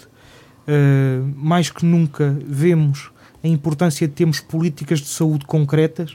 Estamos a passar precisamente nessas fases em que a política de saúde é essencial, nomeadamente numa questão de saúde pública, mas também Daí a investigação a possa ser encarada como uma prioridade. É? Exatamente, é? mas também a investigação, o ensino em saúde e, e as novas oportunidades que, que existem em saúde e nós com a nossa Escola Superior de Saúde, a Escola de Enfermagem e também o IPG, tenho a certeza absoluta que nós teríamos todas as capacidades e para... com a nossa ligação à UBI, que também é e, é nossa. Exatamente, à, e com a quantidade... À Faculdade, de, de, de, de Ciências, da, saúde. da, saúde. que também é nossa. Não é, é nossa. Eu só para falar Ela em não polos, é só da Covilhã. Eu só, só Ela para, também é fundada nossa. e dirigida por um dos nossos. Exatamente. Exatamente. eu só para falar e referir... Professor João Queiroz, diretor-geral do ensino superior, não é? Um, e, e, há também um aspecto muito relevante agora nestas concluídas que estão as três fases de acesso ao ensino superior, que é o uh, significativo aumento da nota de acesso aos cursos, uh, não só o facto de terem esgotado, esgotaram, uh, esse é um aspecto importante, mas também o crescimento da média de acesso aos cursos na área da saúde, sobretudo uh, ao, da, ao da enfermagem, que é um curso que tinha longuíssimos pergaminhos, antiquíssimos pergaminhos do tempo em que não havia ainda sequer Instituto Politécnico, uh, e onde a nota de acesso já rondou os 14 valores, o que já confere uh, uma muito respeitável idoneidade eh, para um curso eh, desta, desta natureza, se bem que a nota de acesso não é tudo, obviamente, mas, uh, é, um, mas é um indicador. É um indicador. É um forte indicador. É um indicador, um indicador. e destaca-se claramente daquelas médias de 10, 9 às vezes, que, que depois fazem com que se desconfie muito da, da qualidade desses cursos. Portanto, e tornam os cursos menos apelativos. Mesmo. Menos apelativos. Nos, nos anos não são tão desafiantes. Não, não é? desafiantes nos anos seguintes, sobretudo para candidatos nos anos seguintes. Uh, uh, exatamente, o que pode criar aqui um nicho muito importante, ou recentrar de novo aqui um nicho muito importante em termos de ensino na área da saúde, uh, o que é extremamente relevante, até por outro motivo. Estamos fartos de dizer aqui, e testemunhámo-lo, no dia a dia e os próprios responsáveis o dizem, que embora o Hospital da Guarda não tenha o estatuto de hospital universitário. universitário é da rede uh, da Faculdade de Ciências uh, da Saúde da Universidade da Beira Interior, aquele que tem maior número de, maior número de formandos. É aquele que tem uh, o estatuto, na prática, é, é, o maior hospital universitário da Beira Interior. E, portanto, muitas vezes também esquecemos essa realidade, porque somos, de alguma forma, também abafados por tudo aquilo que vem ao de cima, pelas coisas que acontecem, uh, por aquilo que se destaca de negativo uh, e também por esta confusão que é uh, a sistemática mudança de responsáveis ao nível da, da administração. Se, se nos abstrairmos disto, percebemos que, que existe aqui um hospital que, além de ser uma das mais antigas instituições de saúde deste país e seguramente a mais antiga do eixo interior, é uma unidade de saúde onde há serviços de excelente qualidade, eh, profissionais onde, de muita qualidade. Profissionais de muita qualidade, uh, inovação uh, e, sobretudo, uma grande apetência para a aprendizagem de futuros médicos ou futuros enfermeiros ou futuros profissionais de, de, quaisquer áreas da saúde, até porque a nossa Escola Superior de Saúde tem agora, um, tem a nova, tem agora novos cursos apostou agora, arriscou agora no, no, no, novos, novas formações e teve também significativo sucesso. Uh, longa vida ou a vida possível ao novo Conselho de Administração e muito uh, sucesso da Unidade Local de Saúde da Já Guarda. Já lançámos aqui uma, um, uma série de desafios. É. Uh, Exatamente. E que, que tenho. E eu posso repetir aquele que fiz aqui ainda com o anterior. com o anterior painel, ainda na, na, na presença do nosso saudoso Tiago Gonçalves, que é, uma vez que está tudo em obras, e que ainda não há pavilhão 5, mude-se se calhar o Conselho de Administração para aqueles janelões do pavilhão, do pavilhão 5. E olha que são capazes de, de acolher a sua uh, onde vejam tudo, onde vejam tudo o que acontece, tudo o que se passa, quem entra, quem sai, qual é a afluência às urgências. É verdade, foi num dos nossos últimos programas. Foi num dos nossos últimos programas que foi lançada aqui esta ideia. Uh, Coloquem-se uh, no centro dos acontecimentos, vejam com os próprios olhos, ouçam com os próprios ouvidos, porque esta é uma, é uma recomendação que sai aqui da mesa do quarto, do poder quarto extra poder. para o novo Conselho de Administração da Unidade Local de Saúde da Guarda. Por favor, vejam com os próprios olhos, por favor, ouçam com os próprios ouvidos, não entrem uh, uh, na lógica do diz que disse ou do diz que viu, sobretudo estando a largas centenas de metros do centro dos acontecimentos, aqui escondidos, no pavilhão, Loco de, no pavilhão Dr. Lopo de Carvalho, uh, no meio destas sequoias lindíssimas e centenárias, mas onde podem ter, podem cair no erro de não dar conta de nada do que acontece na instituição que estão a gerir. Uh, e é um conselho de quem já viu passar muitos conselhos, muita, muitas, muitas equipas, histórico. muitas equipas uh, e muitas e bom vizinho, não é? E bom vizinho, sim, e muitas delas no final uh, acabando por confessar se eu não tivesse dado tantos ouvidos a quem não devia. Uh, é, um, é, quase, é, quase um, é quase um desabafo clássico. recorrente. Clássico, recorrente. Mas enfim, uh, vamos adiante. Pedro Pires, com este estado de emergência e o mais que vier, a última preocupação que estará no espírito das pessoas neste momento é a luta eleitoral para as autárquicas. No início deste ano éramos capazes de perspectivar a data em que estamos agora, como estando já tudo assente, eh, já haveria um candidato do Partido Socialista, já haveria um candidato do PSD, já haveria candidatos de outras forças políticas, porventura. Um, neste momento, podemos dizer que uh, nem, é necessário, nem é necessário que os dois partidos, os dois principais partidos, definam tão depressa uh, essas escolhas, porque a cidade tem, porventura, uh, muitos e profundos desafios pela frente uh, nos próximos tempos. A começar, se calhar, pelo facto de estarmos daquela lista negra de 121 conselhos. Uh, onde parece que nos portamos mal, porque aquele, aquele mapa é quase assim colocado como ali estão os 121 conselhos, ali está uh, os 70% da população mal comportada que, não, que não atendeu aos cuidados redobrados que devia ter com esta, esta pandemia. Mas, enfim, já estamos por tudo, não é? Bom, eu relativamente à questão eleitoral concordo em absoluto com aquilo que, hum, que o Rui foi dizendo. Se aqui há alguns meses atrás, eh, no período pré-pandemia, eh, todos diríamos que nesta altura as candidaturas já estavam, os candidatos já estavam definidos e que o timing seria lá para o verão, toda a gente apontava para aí, não é? Sim, Quer dizer, lá para o verão uh, há de haver candidatos no terreno e a fazer trabalho político. Uh, eu penso que hoje esse, é, todo, todo, todo, toda essa percepção que tínhamos da realidade política é claramente diferente. Eu diria até, parafraseava o Rui, dizendo que as pessoas estão muito importadas, estão a sua menor preocupação uh, será com, com, com as eleições e com. A, a, começar com as presidenciais. Ah, sim. Essas. A começar com as presidenciais. E, portanto, esta é a realidade que, que, hum, que o momento que vivemos, o contexto da pandemia, também acaba por eh, condicionar.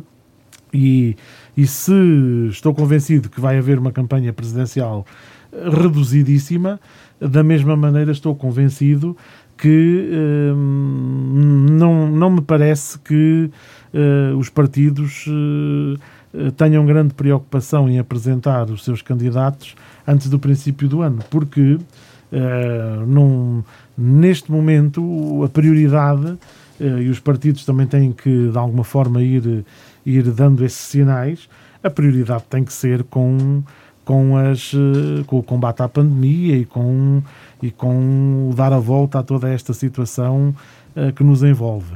Uh, não sei, naturalmente, uh, quais são os timings que quer PS, quer PSD têm definidos, não faço ideia, sinceramente não sei, mas parece-me a mim que hum, essa preocupação não será uma preocupação da população e nem há condições, vamos ser claros, definir agora um candidato à Câmara uh, do PS ou do PSD, eh, não lhe garante condições de poder andar por aí, pelas, pelas freguesias, pelas aldeias, a reunir com as associações. É contraproducente?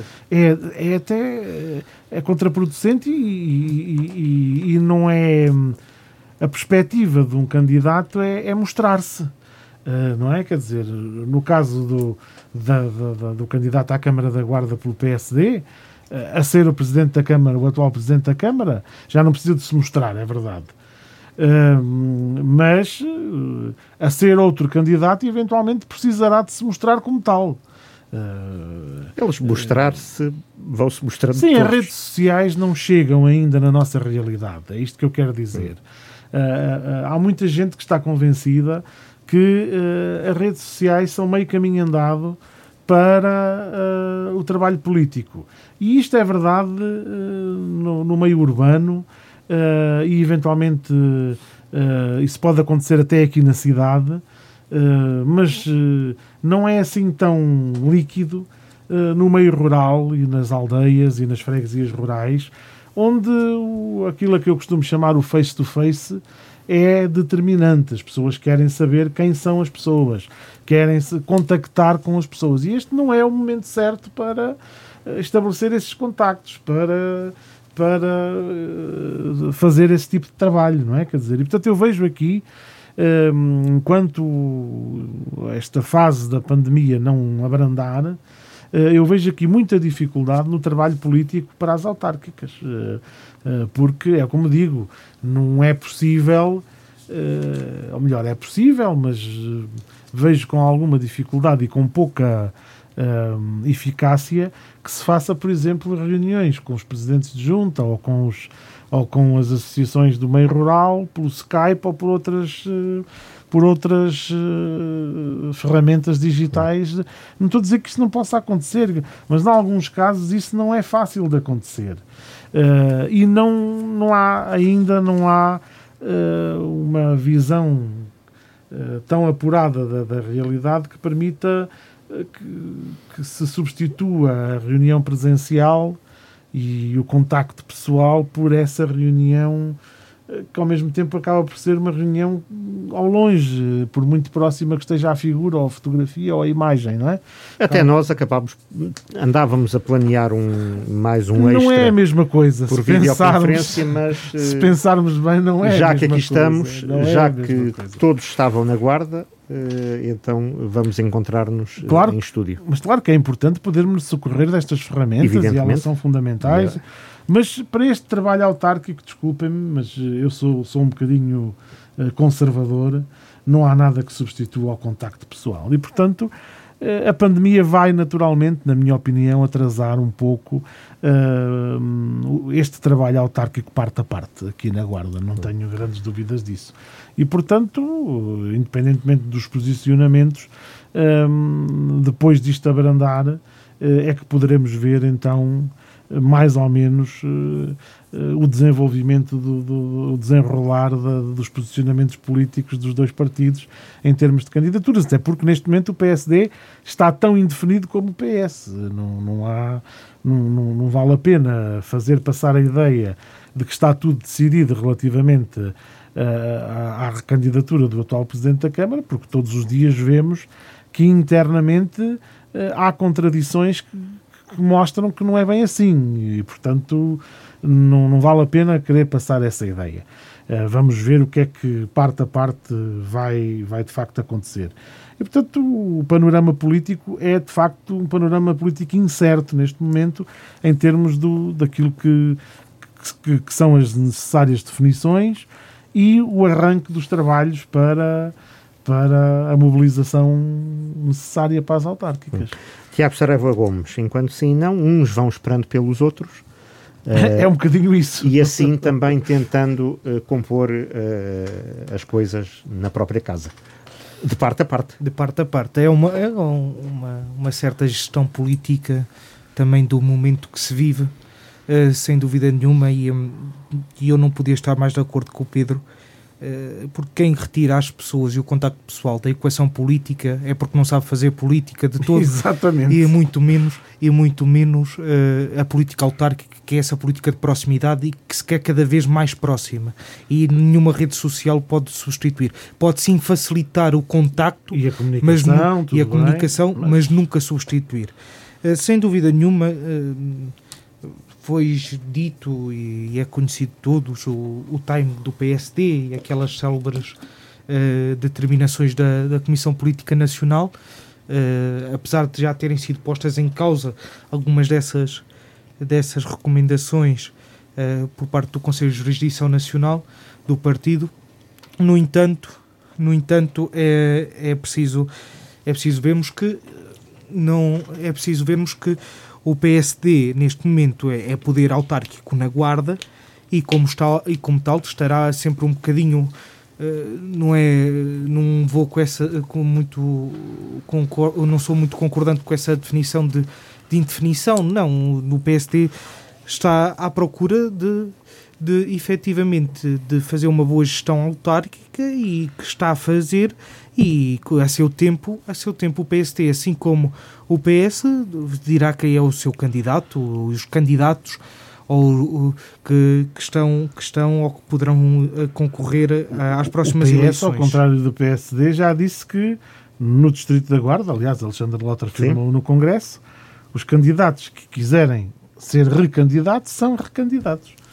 Mas lá está. Mas Eu gostava, por acaso, de ouvir, estou uh, expectante em ouvir, o, na mesma lógica, ouvir o presidente da distrital do PSD poder dizer isto.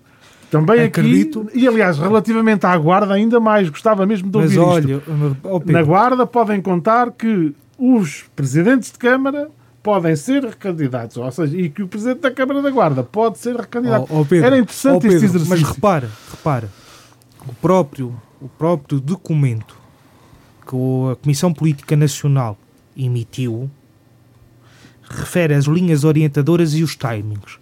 E o, o time que está indicado é janeiro de 2021. Mas estamos, não estamos a entender-nos. Não, não, Aquilo não. que eu estou a dizer é que este, Alexandre não, não, não. também não as foi... Distritais, as Mas, distritais, por parte, depois de falarem com a Nacional, poderão Mas, tomar essa decisão em janeiro de 2021. Mas, Até lá há um trabalho de bastidores de precisamente ouvir as estruturas, ouvir os militantes, ouvir a população em geral também, porque efetivamente quem vota, quem, representa, a, quem, a, quem interessa é a população em geral e não só aos partidos políticos. Porque voltamos há tal, há tal frase, quando esquecemos as pessoas, esquecemos a política. E quanto mais nos fechamos em sedes, mais as pessoas também se esquecem Estamos da política e dos partidos. De acordo. e dos partidos. Aliás, eu já assumi aqui a minha visão das coisas relativamente a essa matéria. Exatamente, e acho que os dois eh, concordamos em absoluto a este nível.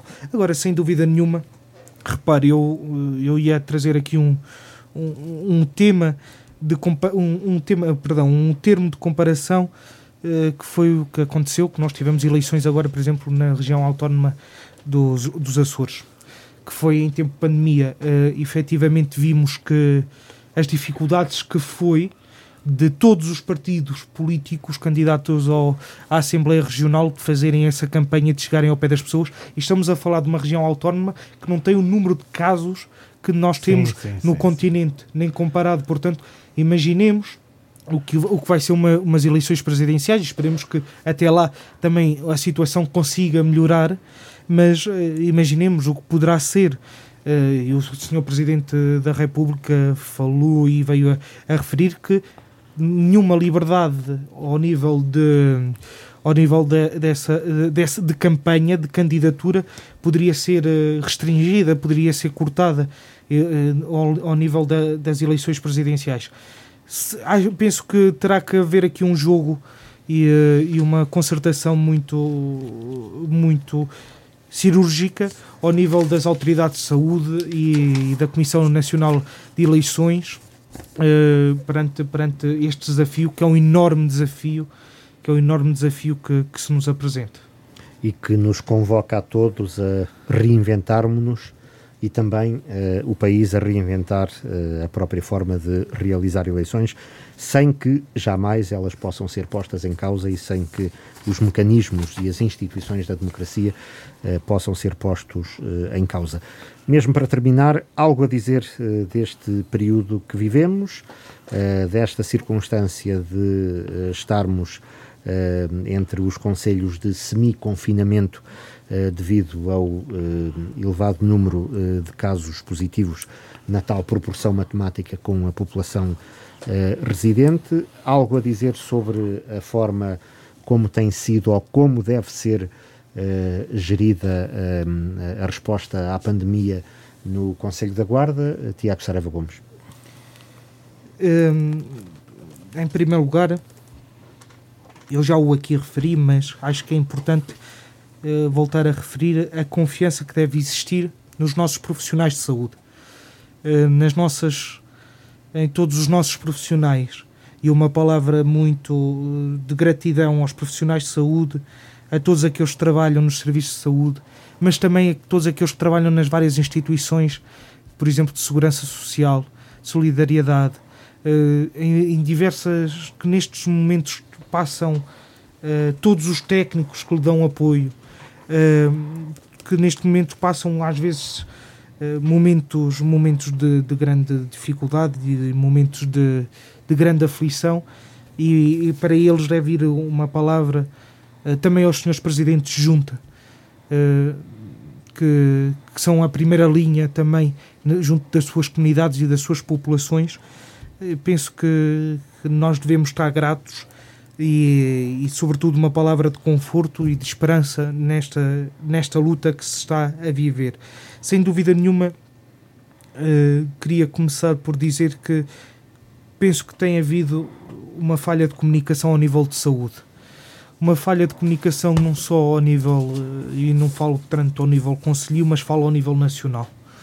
Falo ao nível nacional nessa comunicação de saúde, a começar por. Uh, aquele monótono uh, e já fatigante briefing diário que se faz uh, de, a partir da Direção-Geral de Saúde.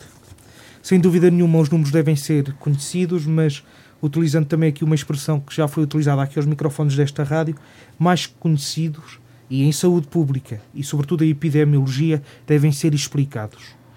Números por serem números não justificam nada.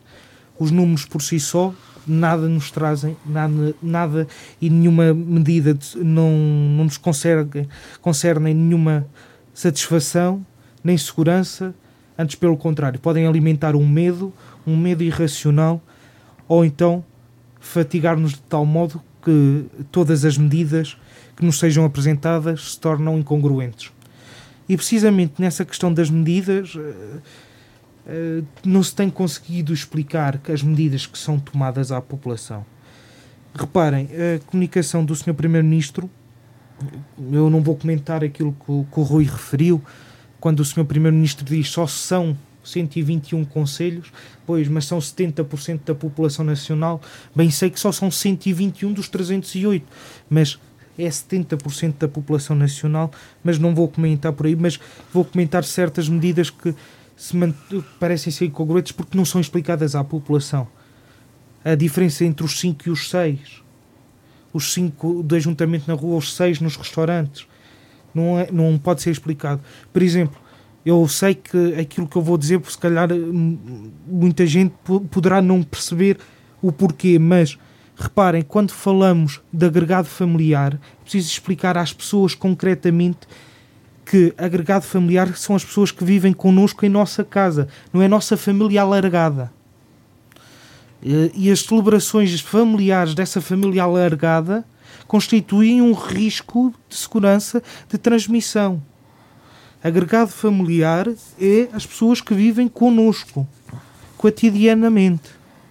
Isto não é para colocar medo nas pessoas, mas sim para apelar a, a, a esse bom senso de evitarmos neste momento estas celebrações alargadas. Mas, e claro, uh, dizer que agora vamos ter medidas, medidas nacionais, medidas locais o que nós temos são medidas nacionais, aplicadas a 121 conselhos. Para, para termos medidas locais, dava-se autonomia, meios e recursos às autarquias que, juntamente com a autoridade de, de saúde pública local, definissem quais seriam as melhores medidas para aquela região, para aquele conselho com, consoante as fontes de contágio, consoante o, as cadeias de transmissão existentes, consoante a realidade existente. E eu vou dizer, por exemplo, um exemplo. Na Guarda, o teletrabalho é obrigatório. Quantas pessoas são abrangidas por esta medida de teletrabalho obrigatório? Muito poucas. Muito, muito poucas. Haverá outras medidas concretas e não me, não me importa a mim dizer quais são, porque aliás eu até vou utilizar uma frase que não é minha, é uma frase que tem circulado uh, ao, nível, ao nível nacional de um excelente médico do Porto que disse que muitos há comentadores comentam toda a pandemia.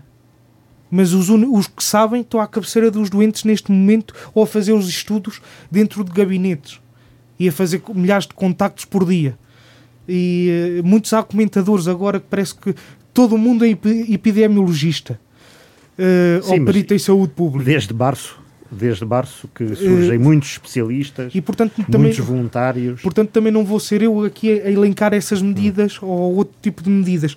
Mas, sem dúvida nenhuma, é preciso ver. Seja como for, tem, algo, tem um bocadinho mais de autoridade, tendo em conta que é estudante de medicina e sabe do que fala mas eh, era preciso eh, precisamente estas medidas locais e não dizermos que estamos a tomar medidas locais hum. quando as medidas são nacionais na mesma e continuam a ser nacionais porque as fontes de contágio na guarda, as cadeias de contágio na guarda, os infectados na guarda, a realidade na guarda é completamente diferente, por exemplo, do Conselho de Lisboa, que também é um dos 121 conselhos. Sim. Ou e comparar por... Fornos de Algodres com Sintra Exatamente. e estão neste momento na mesmíssima circunstância. Não é? Portanto, não podemos de todo, não podemos de todo uh, cometer o mesmo erro que cometemos uh, em abril e maio. Uh, sem dúvida nenhuma, fizemos o melhor que sabíamos à altura. E não é uma crítica a ninguém, até porque eu fui um defensor de, do estado de emergência uh, e do confinamento uh, nessa altura. Uh, mas agora, perante a realidade e aquilo que nós conhecemos, vamos aplicar sim medidas locais, mas verdadeiras medidas locais e dar essa autonomia às forças políticas, no caso ao, senhor, ao Presidente das Câmara, Câmaras Municipais, destes Conselhos, juntamente com a Autoridade de Saúde, e sabemos avaliar concretamente essas medidas. E, mas mais importante que isso, e agora sentamos na Guarda, efetivamente eh, a Guarda neste momento eh, é desses 121 conselhos. Eh, dizem-nos os números que dentro desta área de abrangência da OLS e no distrito da Guarda somos o, o conselho com maior taxa de, de, de incidência de, de, do vírus. Uh, no entanto, nós devemos manter a calma e a serenidade, e essa calma e essa serenidade devem ser transmitidas pelos nossos responsáveis políticos. Pelos nossos responsáveis políticos, pelos nossos responsáveis da área da saúde, e, e por isso faço também um apelo a todos para que tenham, tenham a capacidade de fazer essa, essa transmissão, esse, esse passar de mensagem e que, sobretudo, sobretudo, uh, tomem as medidas necessárias para que consigamos inverter esta tendência crescente em que estamos, sem alarmismos, mas pensando sempre no, no bem da guarda e sem esquecer os vários setores da sociedade que estão a ser muito e muito afetados por, por esta pandemia. E sem acrescentar medo ao medo, que é aliás o mote de uma campanha que a rádio lançou esta semana, eh, também de apoio e de incentivo à economia local para que as pessoas não se fechem em casa e não deixem de comprar no comércio local, não deixem de frequentar os restaurantes e os cafés da terra, não deixem de ir ao teatro, não deixem de ir ver uma exposição, não deixem de ouvir rádio. É fundamental porque uh, há setores que precisam de todos. Pedro Pires, para terminar. Bom, é, naturalmente que eu não, não concordo com tudo aquilo que, que disse o Tiago, concordo com algumas questões. Uh, uh, olha, por exemplo, a nível nacional, eu acho que, uh, ponto de vista da comunicação, centrando-me até na comunicação que fez o Sr. Primeiro-Ministro, acho que foi muito boa, muito assertiva, muito clara, muito objetiva até. Uh, foi uma das melhores comunicações que, que, que, eu acho que foram, de, to de todas as comunicações, foi de facto um, uma boa comunicação uh, do Sr. Primeiro-Ministro relativamente à, às medidas, que foram perfeitamente perceptíveis, acho eu. E é verdade que um, eh, poderá haver algumas dúvidas, mas uh, relativamente aos conceitos que disse o Tiago, de, de agregado, etc. Mas uh, também temos que ser justos uh, e, e, e, a Diretora-Geral da Saúde também tem feito esse esforço de, de esclarecer, de, de, de definir, de, mostrar caminhos, de apontar direções. Não, eu acho que, temos que ser justos nessa, nessa hum, eh, nessa forma como a Direção-Geral de Saúde e o Ministério da Saúde também têm procurado esclarecer, definir, eh, até padronizar algum tipo de comportamento. Eh, eu acho que isso tem, tem, esse método, a meu ver, tem sido, tem sido eficaz. Um, onde eu acho que, curiosamente, a comunicação tem falhado é ao nível municipal, por exemplo. Aliás, eu acho que não tem falhado, não tem havido, por isso, simplesmente. Não, Aliás, é o que se comenta na cidade. Uh, certamente também já terão ouvido isso, que não há uma palavra sobre o que está a acontecer na Guarda, não é? Quer dizer, uh, não, se ouve, não se ouve dizer nada, o município está calado, não, não, não diz nada sobre o assunto, não faz qualquer tipo de comunicação uh, à cidade, faz de conta que nada disto está a acontecer. E, e eu aí, Tiago, tenho que dizer com franqueza, não é verdade que os presidentes de Câmara estejam assim tão uh, com tanta falta de instrumentos ao seu dispor para agir. Existem as comissões municipais de proteção civil, uh, presididas pelos presidentes de Câmara, onde têm assento as autoridades uh, locais, nomeadamente a da saúde, entre outras, que uh, têm, e é onde se definem as estratégias, as verdadeiras estratégias de, de, no âmbito da proteção civil, seja no combate à pandemia, seja no combate a outro qualquer tipo de catástrofe ou de qualquer tipo de situação uh, uh, que, que, que, exija uh, a intervenção da proteção civil em si. E o primeiro responsável pela proteção civil municipal é naturalmente o Presidente da Câmara. E o que está instituído ao nível dos procedimentos e isto também fazendo o esclarecimento à população que é preciso que se perceba como é que isto funciona. O que está instituído ao nível de qualquer uh, situação de catástrofe ou de calamidade é que o primeiro nível de atuação é o municipal, o segundo nível é o distrital e depois sim o nível central. E portanto, por isso existe uma Comissão Municipal de Proteção Civil, por isso existe e continua ainda a existir a Comissão Distrital de Proteção Civil e depois a Comissão Nacional de Proteção Civil. Estes são os três patamares da intervenção. E uh, uh, ao nível da, Conselho, os presidentes de Câmara uh, têm a obrigação, no meu entendimento, de reunir as comissões municipais de proteção civil para, em cada momento, fazer a análise da situação uh, vivida nos conselhos. E a situação vivida no Conselho da Guarda uh, não foi uma situação, não tem sido uma situação qualquer e não é uma situação qualquer. Eu falo com experiência por aquilo que aconteceu na, na minha terra, em Gonçalo, e uh, pelas marcas que isso deixou nas pessoas de Gonçalo. Uh, e, que tem deixado ao longo de, de, destas mais de duas semanas em que uh, cotidianamente uh, as pessoas de Gonçalo foram sendo mais ou menos acusadas de irresponsabilidade quando o vírus está por todo o lado, em todo o sítio, e, e, e, ninguém pode ser responsabilizado nem acusado por ter contraído o vírus, porque se poderá, poderá haver comportamentos de risco e comportamentos irresponsáveis, mas de certeza que o vírus não, não, não se propagou naquela dimensão por, por esse tipo de, de comportamentos. Uh, Mas já eu, está circunscrito?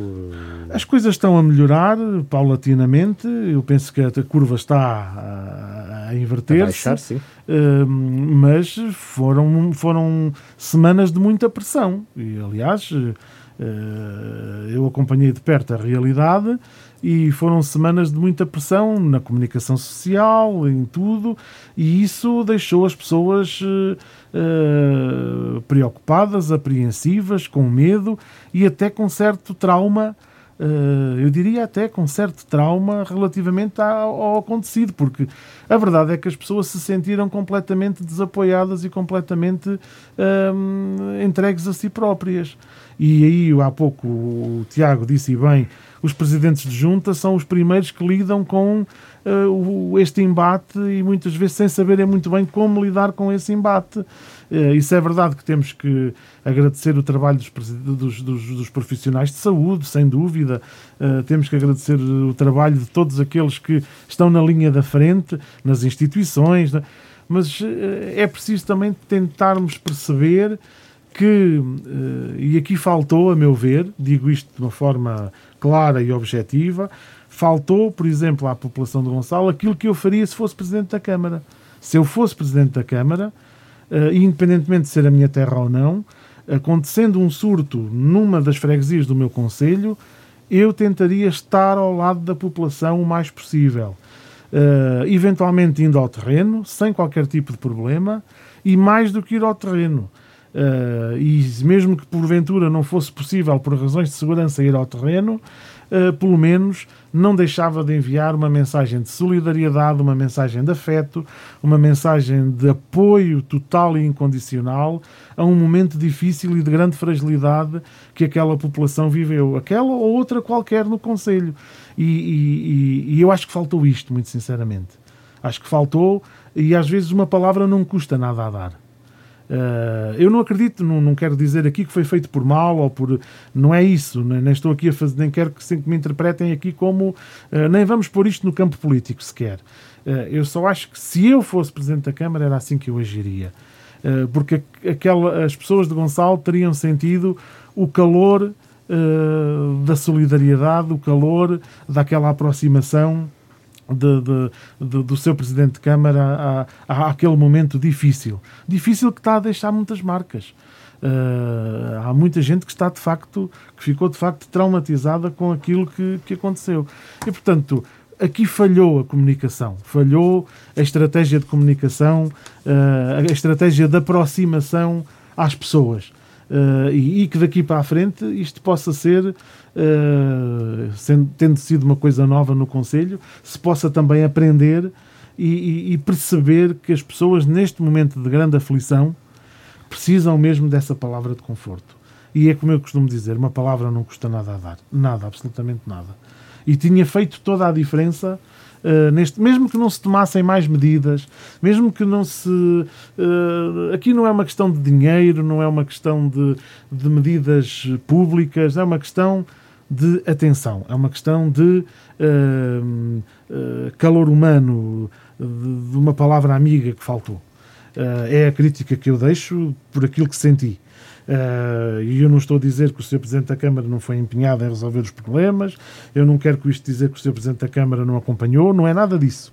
Só que, a meu ver, faltou isto, faltou esta palavra uh, que, que, teria feito uh, toda a diferença, não tenho dúvidas disso.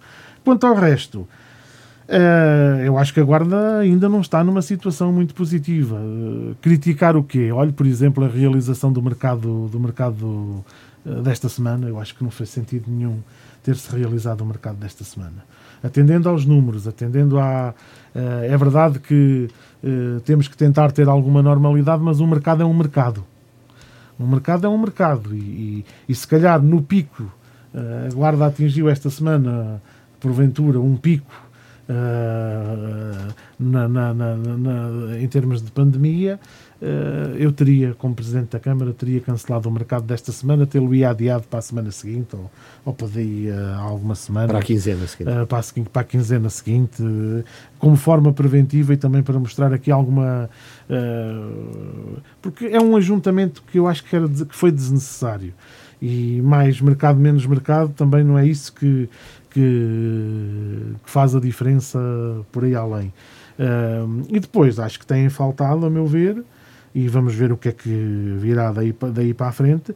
Tem faltado, e tenho conversado com muita gente na cidade, há de facto eh, muitas dificuldades nos comerciantes, eh, as pessoas começam a sentir muita dificuldade e, e continua a faltar uma palavra da Câmara. Uh, também a esses continua a faltar uma palavra e uma atitude por parte da Câmara Municipal. Eu lembro-me que na, na, na, primeira fase da pandemia, aqui aos microfones da rádio, aliás, eh, por, vid por videoconferência, que era assim que fazíamos os Sim, programas. Era, era estes microfones, era estes microfones maneira, da rádio, exatamente. Eh, eu lembro-me de, de, referir isto muitas vezes um, e volto a dizê-lo.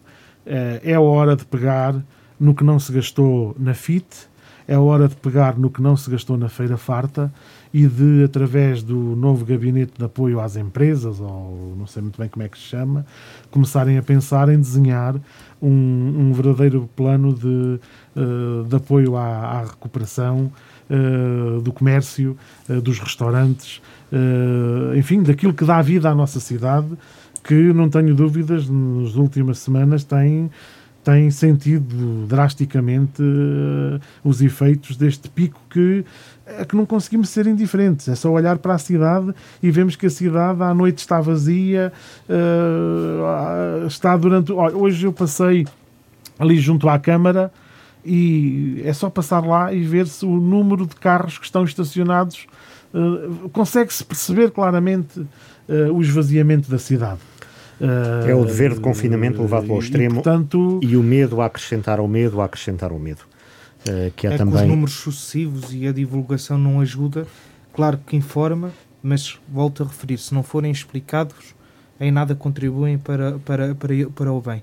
Sem dúvida nenhuma, e só aqui acrescentar um ponto, eu concordo quase em tudo, eu não vou comentar a questão do Sr. Presidente de Câmara, porque nem é um caso, não é um caso político, é um, não é tem um nada a ver, é um desabafo. É um desabafo, é um desabafo, é um desabafo exatamente. É um desabafo, um desabafo. Quem viveu, aliás, a situação de Gonçalo, claro, claro. De quem viveu a situação e de que está totalmente no seu direito de, de, de exprimir e, e obrigado Pedro e eu espero eh, e tenho assim como o Rui que e todos nós eh, esperamos que, que a situação não só em Gonçalo mas todo o Conselho se resolva e que efetivamente consigamos As todos, melhoras para todos, claro. todos juntos É sair e ultrapassar. Mas eu gostava de, de, de realçar uma coisa muito, muito interessante e hum, essencial e que eh, isto sim devia ser feita uma campanha de comunicação muito importante, que é eh, oxalá que todos aprendamos com, Estamos com o todos num processo de aprendizagem E- quanto a isto. e, sobretudo, não podemos ostracizar as pessoas infectadas. Porque senão, aquilo que tantas vezes eh, em pensamentos ou em divagações pensávamos que acontecia, por exemplo, em, há milhares de anos atrás, devido, por exemplo, à lepra, A lepra foi. ou que aconteceu na Idade Média relativamente à peste negra, não somos melhores que essas pessoas, somos sim exatamente piores, porque hoje temos mais informação, nunca se soube tanto em tão pouco tempo acerca de uma doença, sabemos perfeitamente como nos proteger e, portanto, a pessoa não é culpada, o culpado é o inimigo que é o vírus. E, portanto, não, não ostracizar as pessoas e gostava de sublinhar este aspecto que o Pedro Não, é referiu, fundamental. que é fundamental e é prova de cidadania pública. Vocês não imaginam o que sentiram as pessoas, permitam-me acabar o desabafo. Quando um dia hum, a Delegação de Saúde da Cova da Beira, por exemplo, aos estudantes de- de- da Escola Pedro Álvares Cabral, determina pura e simplesmente tudo para casa. Não, não, não, não, não suspender as aulas.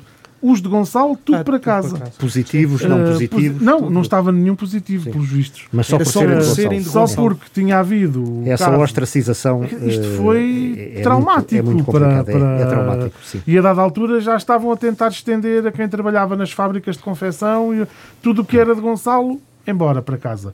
Quer dizer, é preciso ter aqui algum cuidado na forma como tudo isto é gerido. Eh, e isto acaba por marcar, acaba por, por marcar. As pessoas sentem-se Exatamente. eh, acaba por ser um- um- uma discriminação, não é? Quer dizer, as pessoas sentem-se discriminadas. Acaba, não, é mesmo. eh, É sentem-se discriminadas, sentem na pele o que é discriminação, não é? Quer dizer, e é muito complicado de gerir. Muito Sobretudo quando as pessoas também se veem noticiadas pelo facto de terem. Todos os dias, todos os dias, todos os dias noticiadas, é, é uma pressão, isto cria uma pressão eh, terrível, terrível. É preciso ter, aliás, eu acho que eh, a comunicação social tem que ter esse cuidado de eh, não fazer essa pressão nominal, essa pressão eh, sobre as pessoas da maneira como, como, como tem sido feita. Eh, aliás, não é o caso aqui da rádio, que tem sempre esse cuidado eh, em, em- em não valorizar demais até, e na, na gestão desta questão da pandemia tem, tem, tem, tem apenas eh, apresentado o essencial da informação, sem, sem fazer como Sim, algo- não, não fazemos contagens, não. Uh, não, porque há alguma comunicação social que infelizmente uh, carrega constantemente na, na- na mesma tecla e pressiona, pressiona, pressiona, e isso acaba por ter, uh, neste caso, foi determinante. As pessoas sentiram-se de facto muito pressionadas. Apelo e reflexão com que termina esta edição extra do Quarto Poder, mais uma com o novo painel, até que entremos na nova normalidade após este estado de emergência que eh, é decretado eh, no momento em que eh, estamos a gravar este programa, ou que será, ou que é aprovado no momento em que este programa vai para o ar, mas nada fica por dizer nesta rádio onde fazemos debate político. Pedro Pires, Tiago Saraiva Gomes, obrigado por mais esta edição, a terceira deste painel, deste novo painel, mas em que não esquecemos eh, eh, quem nos deixou eh, subitamente, quem nos deixou de modo precoce, Tiago Gonçalves, que onde quer que esteja, que olhe por aquilo em que ele acreditava. E sabemos que acreditava, entre muitas outras coisas, nos bons políticos e acreditava muito na guarda.